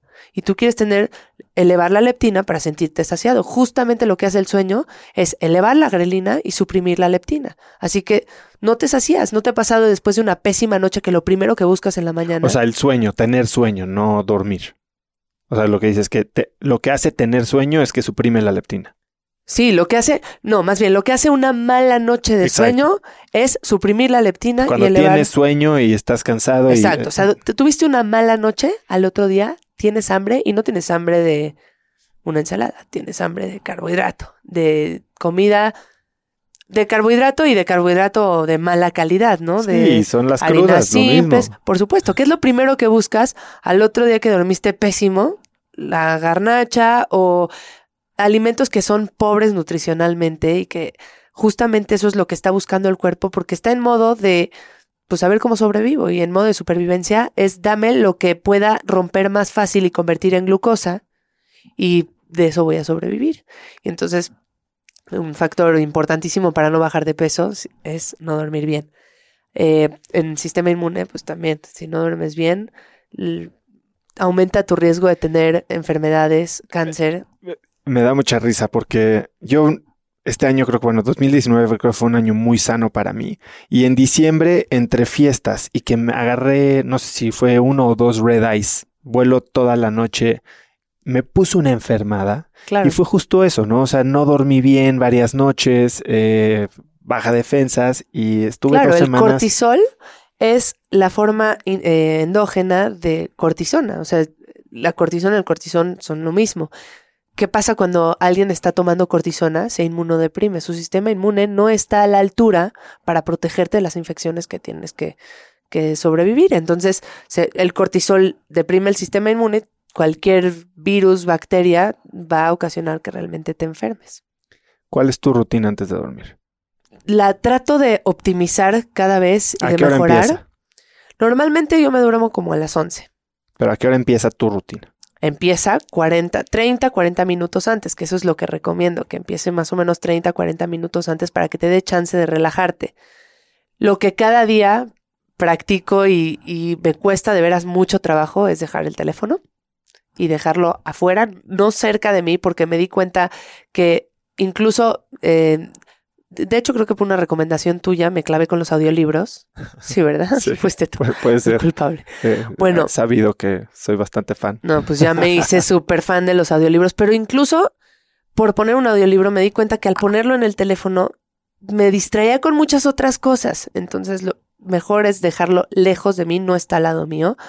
Este, trato de que sea consistente todos los días parecida porque el cerebro se anticipa, como te decía, les gusta, le gusta a la mente tener anticipación y que sea predecible lo que vas a hacer. Ceno relativamente temprano, este, normalmente como en general muy sano, o sea, muchas veces proteína, eh, cuido mucho que sea orgánico, que sea libre de hormonas si es pescado, pollo, carne, realmente no parece cena, o sea, parece comida. Una comida normal. Sí, parece comida normal, pero y además es una, en, mi casa es un tema de que la cena es una comida importante, o sea, es la más fuerte del día. Sopa, generalmente de alguna verdura, este, pollo, carne. Como a las ocho, siete y media, ocho, entonces. En realidad debería de hacerlo más temprano, pero sí lo hago como a las ocho, ocho y media. Este, pollo, carne, pescado, algún grano, este camote, comemos mucho, sí, realmente creo que es muy sano. Este, me gustan mucho las ensaladas, en general como si no alguna ensalada preparada con proteína, con aguacate siempre es parte de nuestra alimentación. De ahí, no sé, lavarse los dientes, ponerse la pijama, pero aunque sea algo que hagan eh, sin conciencia, para empezar, no, hágalo con conciencia, sabiendo que lo que estás haciendo tiene un orden y que va a ayudar a tu mente a descansar. Y cuiden ese orden y cuiden ese timing. El horario es bien importante. Lavarme los dientes. Eh, en cuanto me acuesto, o leo o ¿Cuánto tiempo estás en tu cama antes de que te quedas dormida? 10, 15 minutos. Ah, tan poco. O sea, no, no, no deberías de estar más de 20, 30 minutos ahí. Y siempre en torno a hacer una actividad que vaya relajando recomiendo escuchar alguna meditación guiada. Si te cuesta trabajo meditar y no es lo tuyo, puedes empezar con una meditación guiada, con rezar. Hay hasta, hasta aplicaciones para escuchar rezos. Eso me lo enseñó a mí un paciente. Bueno, hay aplicaciones Calm, que es una de las aplicaciones más grandes, pero, pero Calm en particular creo que su, su negocio más grande son estas que le llaman sleep stories, que son historias que te van narrando y se van haciendo más hasta que te quedas dormido. Son súper efectivas. Nosotros tenemos en Instafit un par de meditaciones para dormir y igual, o sea, son 10 minutos en las que no llegas a, oírla. Ah, esa es la idea, que no la escuches, que sea algo aburrido. ¿no? O yo me pongo un audiolibro, generalmente el de la noche es algo que sé que no me estimula. Eso me pasa a mí. Hay, audiolibros que necesito estar tomando notas, necesito, me, generan ideas y es bueno tener alguna novela. ¿Qué oyes eh, cuando te has dormido? ¿Alguna novela? ahorita estoy con el de Luis Hay. Tiene varios, pero es, es como muy de autoayuda y es, es, rico. Ya sabes, no tienes que anotar nada, solo poner atención. Este, tú puedes sanar tu vida, se llama, creo. Ok. Es muy famoso. Y ese estoy escuchando ahorita. O leo sobre alimentación, sobre... O sea, sí temas técnicos. pues sí Que no temas te que, me importa van. si te quedas dormido. Es que para mí leer es como lo más relajante. y pones algún timer llega- para que se apague en algún Si es un momento. audiolibro, le pongo 15 minutos Ok. y boto los AirPods ahí por donde sea. Y si es lectura, automáticamente en cuanto me empiezo a sentir ¿No has visto, Somnolienta. ¿no has visto estas? Son bandas, como parecen bandas de esas para el frío, para las orejas, pero la tengo para mi hijo. traen a mi hijo- bocinas. sí. La tengo para mis hijos, son unos audífonos que es como una bandita, pero no me gustaría dormir con eso. Lo pero que está sí he mejor visto, que quedarte dormido con los AirPods. sí, no, pero sí los tiro. Es, o sea, sí, en cuanto ya veo que estoy muy somnolienta, los dejo. Pero hay una como bocina que puedes poner debajo de la almohada que nunca la he probado, pero siempre ha sido, me ha dado curiosidad, que es como una bocinita tipo, Sí, sí, sí, la visto. pones debajo de la un almohada. poquito más plana. Ajá, como plana, es específica, o sea, es para eso. Y ya, en cuanto se para, no te molesta ni nada y la escuchas a través de la almohada. No sé bueno. cómo funcione y no sé si la acaba escuchando tu pareja, que sonó en la esa es mi una esposo. pelea que tengo también con Lu, que yo ponía mis meditaciones para dormir y las tenía que poner tan bajas que era ya imperceptible para mí, pero ella las seguía oyendo. Tal vez yo estoy medio sordo, no sé, pero... Mira, sí, el, el tema del sueño se tiene que platicar en pareja, porque si el hábito que tú quieras crear, si tu esposo no le parece, no va a funcionar. Entonces tiene que ser algo en pareja. De, a ver, nos dormimos a tal hora, eh, necesitamos cambiar. Por ejemplo, yo cambié los focos de mi casa y la lamparita que tengo al lado para leer, que era una luz bastante blanca, cambié el foco para que sea una luz más cálida, amarilla, roja, porque ese espectro de luz te ayuda a descansar y a relajarte mejor.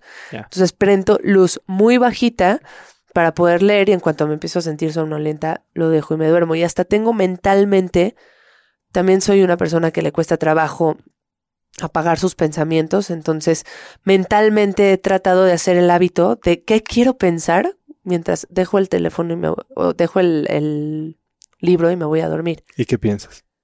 Últimamente trato de pensar en cosas que me traigan gratitud, en cosas positivas que tengo en mi vida y en porque sí creo que la gratitud se tiene que practicar 100%. y creo que es un hábito que tú puedes generar y que si se te olvida y estás en la rutina del día a día, no 100%. lo vas a percibir. Entonces, justo eso es lo que estoy tratando de hacer desde hace un tiempo. ¿Y tienes algún método para practicar gratitud? ¿Algún journal o algo así? No, no, porque lo hago mental porque ya no quiero distraerme, ya quiero que eso me lleve a dormir. Entonces, literalmente lo que hago es pensar en mi día porque estoy agradecida. Así, desde las cosas más X Simples. o las más automáticas como estoy agradecida por tener hijos, ya sabes, y, y así una por una hasta que mi cerebro se aburre es y se duerme. contar ovejas. Exacto. Yo cuento gratitudes, bendiciones o no sé. Y también en la mañana trato de lo primero que hago Ah, en la mañana al despertar es agradecer por que estoy viva, por por Lo que las vas a hacer hoy. cosas. Hoy yo me desperté y agradecí tres cosas y una de ellas era que íbamos a tener esa plática. Dije, va a estar muy... Me, me gusta Yo mucho. también. Gracias por tener esta oportunidad. Qué, qué curioso porque yo también estaba emocionada por poder venir a... Me emocionaba la idea y además porque, digo, uniendo un poco con la primera parte de la entrevista, era poco probable que yo esté aquí sentada hablando de esto con todas las bendiciones que tengo en mi vida. De verdad era muy poco probable. O sea, hace unos años, si me hubieras dicho que iba a estar aquí platicando de esto contigo, con mi situación profesional como, como está ahorita, con mi situación familiar, realmente eran las probabilidades muy mínimas y yo no, no me hubiera creído si me hubieras dicho que así iba a ser. Platícame de esa situación ahorita. ¿Qué estás haciendo? Eh, profesionalmente estoy, doy consulta. Básicamente eso es lo que más me apasiona, el contacto uno a uno con una persona. Realmente, por más este cliché que se escucha y se escuche, sí creo que nací para hacer uno a uno una consulta, una asesoría en donde pueda ayudarte en lo más que, que yo tenga en mi conocimiento. Entonces hago consulta, asesoría de sueño. ¿Y es eh, enfocada en algún tipo de paciente, edad? eh, No. no. es para niños, para adultos, para... Mi idea, o sea, lo que he construido, que hoy en día casi está completo el círculo, porque he, he estudiado diferentes áreas del ser, pero si te das cuenta, todo acaba unificando. Estudié homeopatía porque me interesaba unir la parte emocional y física, eh, unificarlas y poder dar un tratamiento que sea en torno a favorecer la propia naturaleza de una persona y no nada más a quitarle los síntomas. Este, estudié sueño porque creo que es un hábito sumamente importante. Estudié, he estudiado mucho acerca de nutrición y lactancia porque creo que la nutrición, la alimentación este, el ejercicio y el sueño son lo que hacen que una persona tenga realmente la salud que va a tener el resto de su vida. Y como he unido este rompecabezas, hoy en día mi consulta es un poco de todo y de nada. O sea, es unifica. ¿Cómo se ve una sesión contigo? Me meto mucho al tema de hábitos, obviamente a cómo estás durmiendo, qué estás haciendo que favorece o, eh, o es disruptivo para tu sueño. Eh, me meto mucho a la parte emocional, desde cuándo te estás sintiendo así con esta ansiedad, a partir de cuándo empezó, cómo se ve esta ansiedad, por ejemplo, si estás hablando de ella, descríbela, cómo la vives, cómo es tu alimentación. Me meto mucho al tema de hábitos de alimentación, qué tanto consumes alimentos procesados, azúcares, en fin. Este, y pues lo unifico, de que de repente daba consulta solo de sueño o solo de homeopatía y era como, ¿quieres agendar sueño o quieres agendar con homeopatía o quieres ir a consulta de medicina funcional? Ahora ya es un poco de todo. Y me meto, receto muchos suplementos. ¿Cuáles son tus este, top dos? Vitamina D y probióticos o alimentos fermentados. Estoy certificándome como médico funcional. Ya es algo que practico desde hace mucho tiempo. Tuve un gurú, un médico, un maestro que me metió en todo este tema de la medicina ortomolecular o funcional, en la cual cuidas mucho. Se llama Marcelo Urban. Es un médico brasileño al cual me ha guiado mucho en, en mi carrera y es, el es la, la, persona que yo tomé como modelo que unificaba perfectamente la mente y el cuerpo y por ahí me he desarrollado bastante. Y la medicina funcional creo que también unifica justo lo que yo estaba buscando, el estilo de vida junto con la parte sintomática crónica y con los síntomas que estás teniendo tanto emocionales como mentales y físicos y une. Y pues bueno, hago consulta, asesorías, doy talleres de sueño, de hábitos de sueño, em, de primeros auxilios. Antes de ser este médico era paramédico y tengo un curso de primeros auxilios para padres desde hace como siete, ocho años que doy y que me encanta. Híjole, yo la verdad es que eso es algo que de las pocas cosas que me han despertado en la noche esta semana y no sé por qué, tal vez porque mis hijos estaban de viaje y yo no estaba con ellos, es justo eso. Creo que necesito tomar un curso de, refresco eh, para ese tipo de cosas. No quieres. este, y pues bueno, tengo, también estoy en un proyecto en el que espero que en algún momento pueda hacer, podamos hacer con las personas involucradas un lugar físico en donde podamos integrar todas las partes de que integran la salud de una persona y enfocarnos en más que obviamente corregir la enfermedad, pero hacer de un individuo lo, lo más sano que pueda posible, o sea, lo más sano desarrollar sus capacidades al máximo y evitar, no nada más evitar que se enferme, quitarle todo lo que le impide llegar a su estado máximo de salud.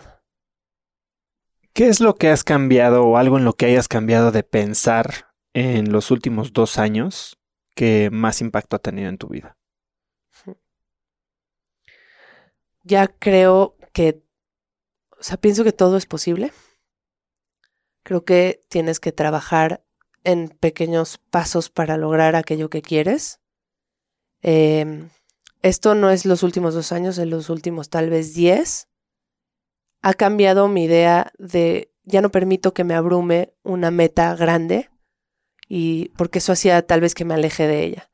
Simplemente la veo y la concibo como es y digo, como tenga que llegar a ella, no importa tanto, voy a llegar a lograrlo y ser un poco más flexible en este camino que me llevará a ella. A lo mejor no es exactamente como yo quiero, no es como yo lo diseñé, no es el plan que tenía en mente y tener la flexibilidad de aceptar que no fue así, fue de otra manera y bueno, si me mostraron otro, Dame un ejemplo de cómo has vivido. Yo quería impactar la salud de mucha gente, quería tener realmente eh, pues una voz para poder decirle a las personas, hey, cuídate, hay una manera de no vivir enfermo, no tienes que vivir así, de tener un estilo de vida saludable, de... Jamás me imaginé que iba a ser a través de redes sociales. Ok, no es mi personalidad, no soy muy extrovertida, no soy penosa, eh, no me gusta mucho mostrar mi, mi, vida privada, pero fue a través, o está siendo un canal de comunicación súper interesante para mí, para poder llegar a más gente y conocer gente como tú y conocer gente increíble que este año se ha presentado en mi camino gracias a redes sociales, ¿no? Mucha gente se podrá burlar o tomarlo como que andas mostrando tu vida, pero a mí me ha abierto muchas puertas, ha sido increíble las personas y las oportunidades a las que me he podido eh, acercar gracias a, a, este medio. Y con la gente que puedes conectar, ¿no? Porque así como tú estás enfocada o tienes como propósito mejorar la vida de la gente, a la gente que le tienes que llegar le vas a llegar. Y a esas personas que les llegas, estoy seguro que te contactan con mensajes increíbles de agradecimiento. Claro, increíbles. Y además, este, me une a gente que de otra manera no hubiera conocido y que tenemos muchos intereses en común. Y eso es padrísimo, porque a veces te das cuenta, justo estábamos platicando antes de la entrevista, que después de que cumples 30, empiezas a darte cuenta que hay ciertos cambios en tu vida y empiezas a seleccionar mucho a la gente. Ya no estás muy dispuesto a conocer nuevos amigos, ya como que sientes que lo que tienes ya está. Y te das cuenta que llegaste a un punto en tu vida en que a lo mejor tu círculo inmediato no tiene, no compartes muchas cosas con ellos. Y dices, chin, ¿ahora qué hago, no? Y, y pues no, a lo mejor los quieres por otras cosas y ahí los vas a mantener, pero te quieres conectar con personas que tengan los mismos intereses que tú. Y pues sí he encontrado que las redes sociales te conectan a ellos y que tengo amigos virtuales a los que a lo mejor nunca había visto. Pero conoces mejor y compartes más que con muchos que sí. Sí, y eso lo veo como un plus. La sí, sí, sí. ¿Qué dos palabras te describen más en los últimos dos meses? Soy una persona tenaz, que ha sido perseverante y congruente con su filosofía. He llevado en estos específicamente dos, tres meses una vida que es la que sí, la que yo sugiero tengan mis pacientes. Que muchas veces los médicos no hacemos eso, somos exactamente la figura contraria a lo que nosotros, ¿no? Qué impresionante es eso. Los médicos que fuman o que tienen sobrepeso, que no duermen nada. Y no, creo que últimamente he cuidado, he tenido más conciencia de lo que hago, he vivido con más em, conciencia, propiamente siendo, em, observando lo que hago sin juzgarlo y tratando de corregirlo, alimentándome sano. De hecho, probé un régimen alimenticio que probablemente voy a implementar en muchos de mis pacientes. Lo hice en mí misma por primera vez. Por primera vez dejé el azúcar por completo dos meses. Cero azúcar. Para mí, que disfruto la comida y que vengo de una carrera en la que me eché dos rancheritos al día, real. Mis compañeros este, de medicina lo puedan confirmar. Comíamos fatal y dejé por completo azúcar. No es una dieta que recomiendo vivir en ella, no el azúcar específicamente, pero quité todos los alergenos, soya, huevo, maíz, carne roja, lácteos, que amo los lácteos. Eh, es una dieta antiinflamatoria, aumenta la capacidad de, de, captar la glucosa, o sea, aumenta la sensibilidad a la insulina, este es detox, entonces lo intenté y lo hice por dos meses, cosa que... ¿De dónde la sacaste? ¿La leíste en algún libro? No, es, es, La, es, es pieza clave del tratamiento en medicina funcional en el instituto en donde me estoy formando. Y dije, si lo voy a mandar a mis pacientes, tengo que hacerlo primero yo. ¿Tiene algún nombre esta dieta? Elimination Diet, dieta de eliminación. Este, dejé eso por completo. Según yo la iba a hacer, la verdad es que he roto muchos paradigmas mentales que tenía de no me voy a meter agua fría me metí agua con hielos. ¿Lo hiciste sola o en algún curso? No, no, lo hice con un amigo que está muy metido en el tema, este, de Wim Hof, y odio el agua fría. Y dije, le, juré que nunca me iba a meter y ya me metí. Como tres veces. Está padrísimo, ¿no? Sí, sí, está increíble. Juré que nunca iba a dejar los lácteos porque a mí me encantaban y porque no había evidencia científica y tenía cierta arrogancia yo con muchos temas que he roto y que me siento, la verdad, orgullosa, orgullosa de ello y, y además me sentí muy bien con la dieta de eliminación, descubrí algunas alergias que tenía que a lo mejor yo identificaba como gripas, así de... ¿Como cuál? Eso es importantísimo porque estás moqueando y tosiendo. Es súper raro porque aparte yo me consideraba una persona antes del 2019 muy enfermiza, muy, por todo lo que he vivido probablemente, pero me enfermaba y me enfermaba muy fuerte y 2019 fue un año súper sano. Y de repente sí me pasaba que tenía mocos, congestión, estaba súper agripada según yo, pero no me sentía mal. Y ya se lo achacaba, bueno, tuve gripa, tomaba homeopatía, suplementos, ya está. Y en la dieta de eliminación me di cuenta que soy alérgica al salmón ahumado, pero no al salmón normal. Y cada que como salmón ahumado me dan esos síntomas. Y aprendí a conocer mi cuerpo y a estar más en contacto con, con que la parte de la comida puede tener implicaciones en sentirte mejor, en tener la mente un poco más alerta, en sentirme menos inflamado, a pesar de que no era una persona con mala digestión y demás. No, no es, soy, yo puedo comer lo que sea y normalmente me siento bien. Pero aquí conoces específicamente qué alimento te hace cierto efecto. Y conocer tu cuerpo no tiene nada de malo. Si ya después Al decides. contrario. Ajá, o sea, ya después puedes decidir si quieres comer, no, no comer como estaba comiendo, porque no es sano llevar Sí, esa dieta que para te siempre. quedas, que, que regresas. Y encontrar un balance, ¿sabes? Porque dejé todo, tampoco es mi plan dejar todo lo que dejé en ese momento, pero a lo mejor no comer lácteos en la medida en la que los estaba comiendo, o cuidar un poco más que sean realmente orgánicos, que sean de una buena fuente, buscar que esté comiendo alimentos que no, ya sabes, que no tengan ninguna hormona, que no tengan residuos tóxicos en fin, equilibrar. El chiste es no mucho de lo que sabes que te hace daño. Si de vez en cuando lo haces, por lo menos que no se acumule tanto que te vaya a, a causar algún estrago y pues encontrar el equilibrio entre la cosa drástica que hice y como, eh, no sé, comí hace 10 años, que la realidad es que no, ya no lo llevaba así. Elisa, ¿hay algo que te gustaría hacer hoy por ti que no has hecho? Darme más tiempos de soledad. ¿Cómo, cómo No se de, diría? no O de soledad, más, más tiempos cuidándome, cuidando mis espacios. Eh, siento que soy una persona que vive muy a prisa, eh, un proyecto tras otro, muy ocupada y a veces debería agendar, como yo se lo pido a mis pacientes, agendar un horario en la semana que sea horario laboral, no tiene que ser un horario de 9 a 10 de la noche, es un horario que realmente esté a full en mis capacidades, no esté cansada y que lo dedique solamente a cuidarme en mi persona. No ¿cómo, ¿Cómo gastarías esa hora? No sé, desde un día darme un masaje o irme, siempre tengo yo esta visión de yo sentada en el bosque, pero no sería cómodo. o sea, no me voy a ir a sentar ahí en el bosque, pero de alguna manera estar en contacto con la naturaleza, esa hora de la semana creo que me recargaría mucho y es lo que busco hacer este año. Si pudieras escribir un mensaje en el cielo para que millones de personas lo vieran, ¿qué diría?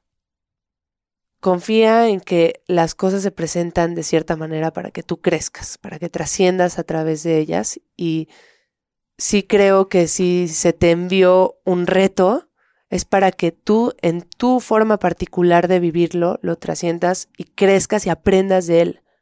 Siempre era mi tema decir no por qué me había dado cáncer, sino para qué me había dado cáncer. Y obviamente no lo inventé yo, lo he escuchado por todos lados. Y creo que si es para ser una persona más fuerte, para ser más valiente, valiente y, y para poder atravesar, digamos, vivir tu vida, más volteando a ver las cosas que sí tienes y también en contraste con lo que alguna vez viviste y decir, o sea, tienes ese contraste así de mal es con alguna lo vez. único que te deberías de comparar, Pues sí, con cómo estuviste. exacto. O sea, si, si hoy veo mi situación actual comparada con cómo estuve, me hace sentir mucha gratitud, ¿no? Y creo que para eso me dio, para tener siempre una situación de contraste y una medida de decir, a ver, si tú crees que la bronca que traes hoy es grave, acuérdate cómo estabas hace 10 años. Y a mí así me ha servido, ¿sabes? Y pues creo que eso me ayuda a seguir adelante y a hacerme más fuerte cada vez. No, increíble. La verdad es que esta plática me la podría seguir como muchas. Eh, me encanta a mí platicar con gente que estudia y se va no solo amplio, sino profundo sobre un tema, que, que entiende los detalles, que yo soy un poco como tú, me gusta que me, que me enseñen, ¿no? Y que me digan por qué y que no nada más me den la teoría que salió en la Cosmopolitan el mes pasado, ¿no? Eh, y esta plática ha sido sumamente rica. Creo que la gente se va a llevar, les, le encanta a la gente que escucha el podcast tener cosas prácticas que puedan implementar y hoy hay una lista interminable de cosas que yo voy a implementar en mi casa.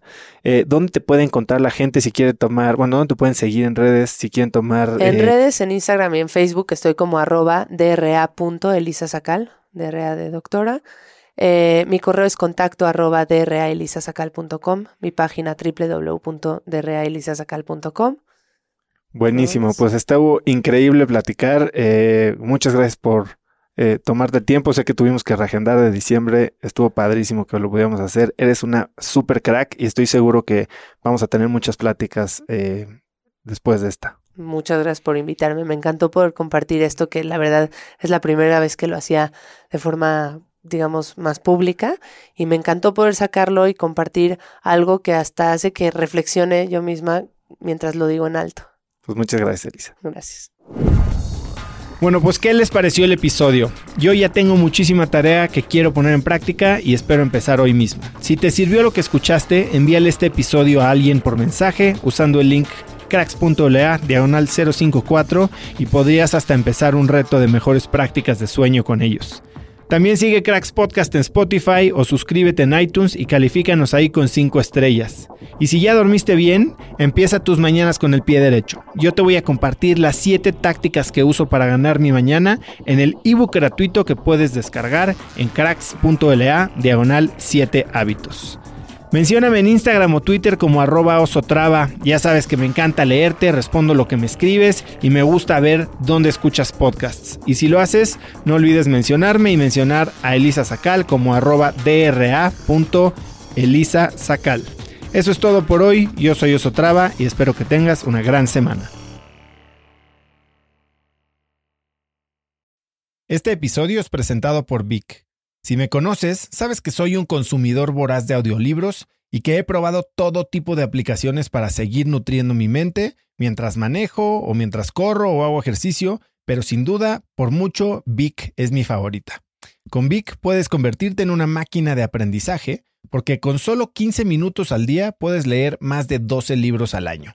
En Vic tienen más de 250 mil títulos y puedes escuchar resúmenes de bestsellers en menos de 15 minutos o libros completos, incluido mi libro Haz lo que importa, así como mis Vic originales como Cómo combatir el síndrome del impostor. Vic, por ser escucha de cracks, te regala 7 días de prueba y después contenido ilimitado por solo 167 pesos al mes en un pago anual de 1.999 pesos al suscribirte a Vic. Simplemente ve a cracks.la diagonal Vic. Vic se escribe B alta E E K.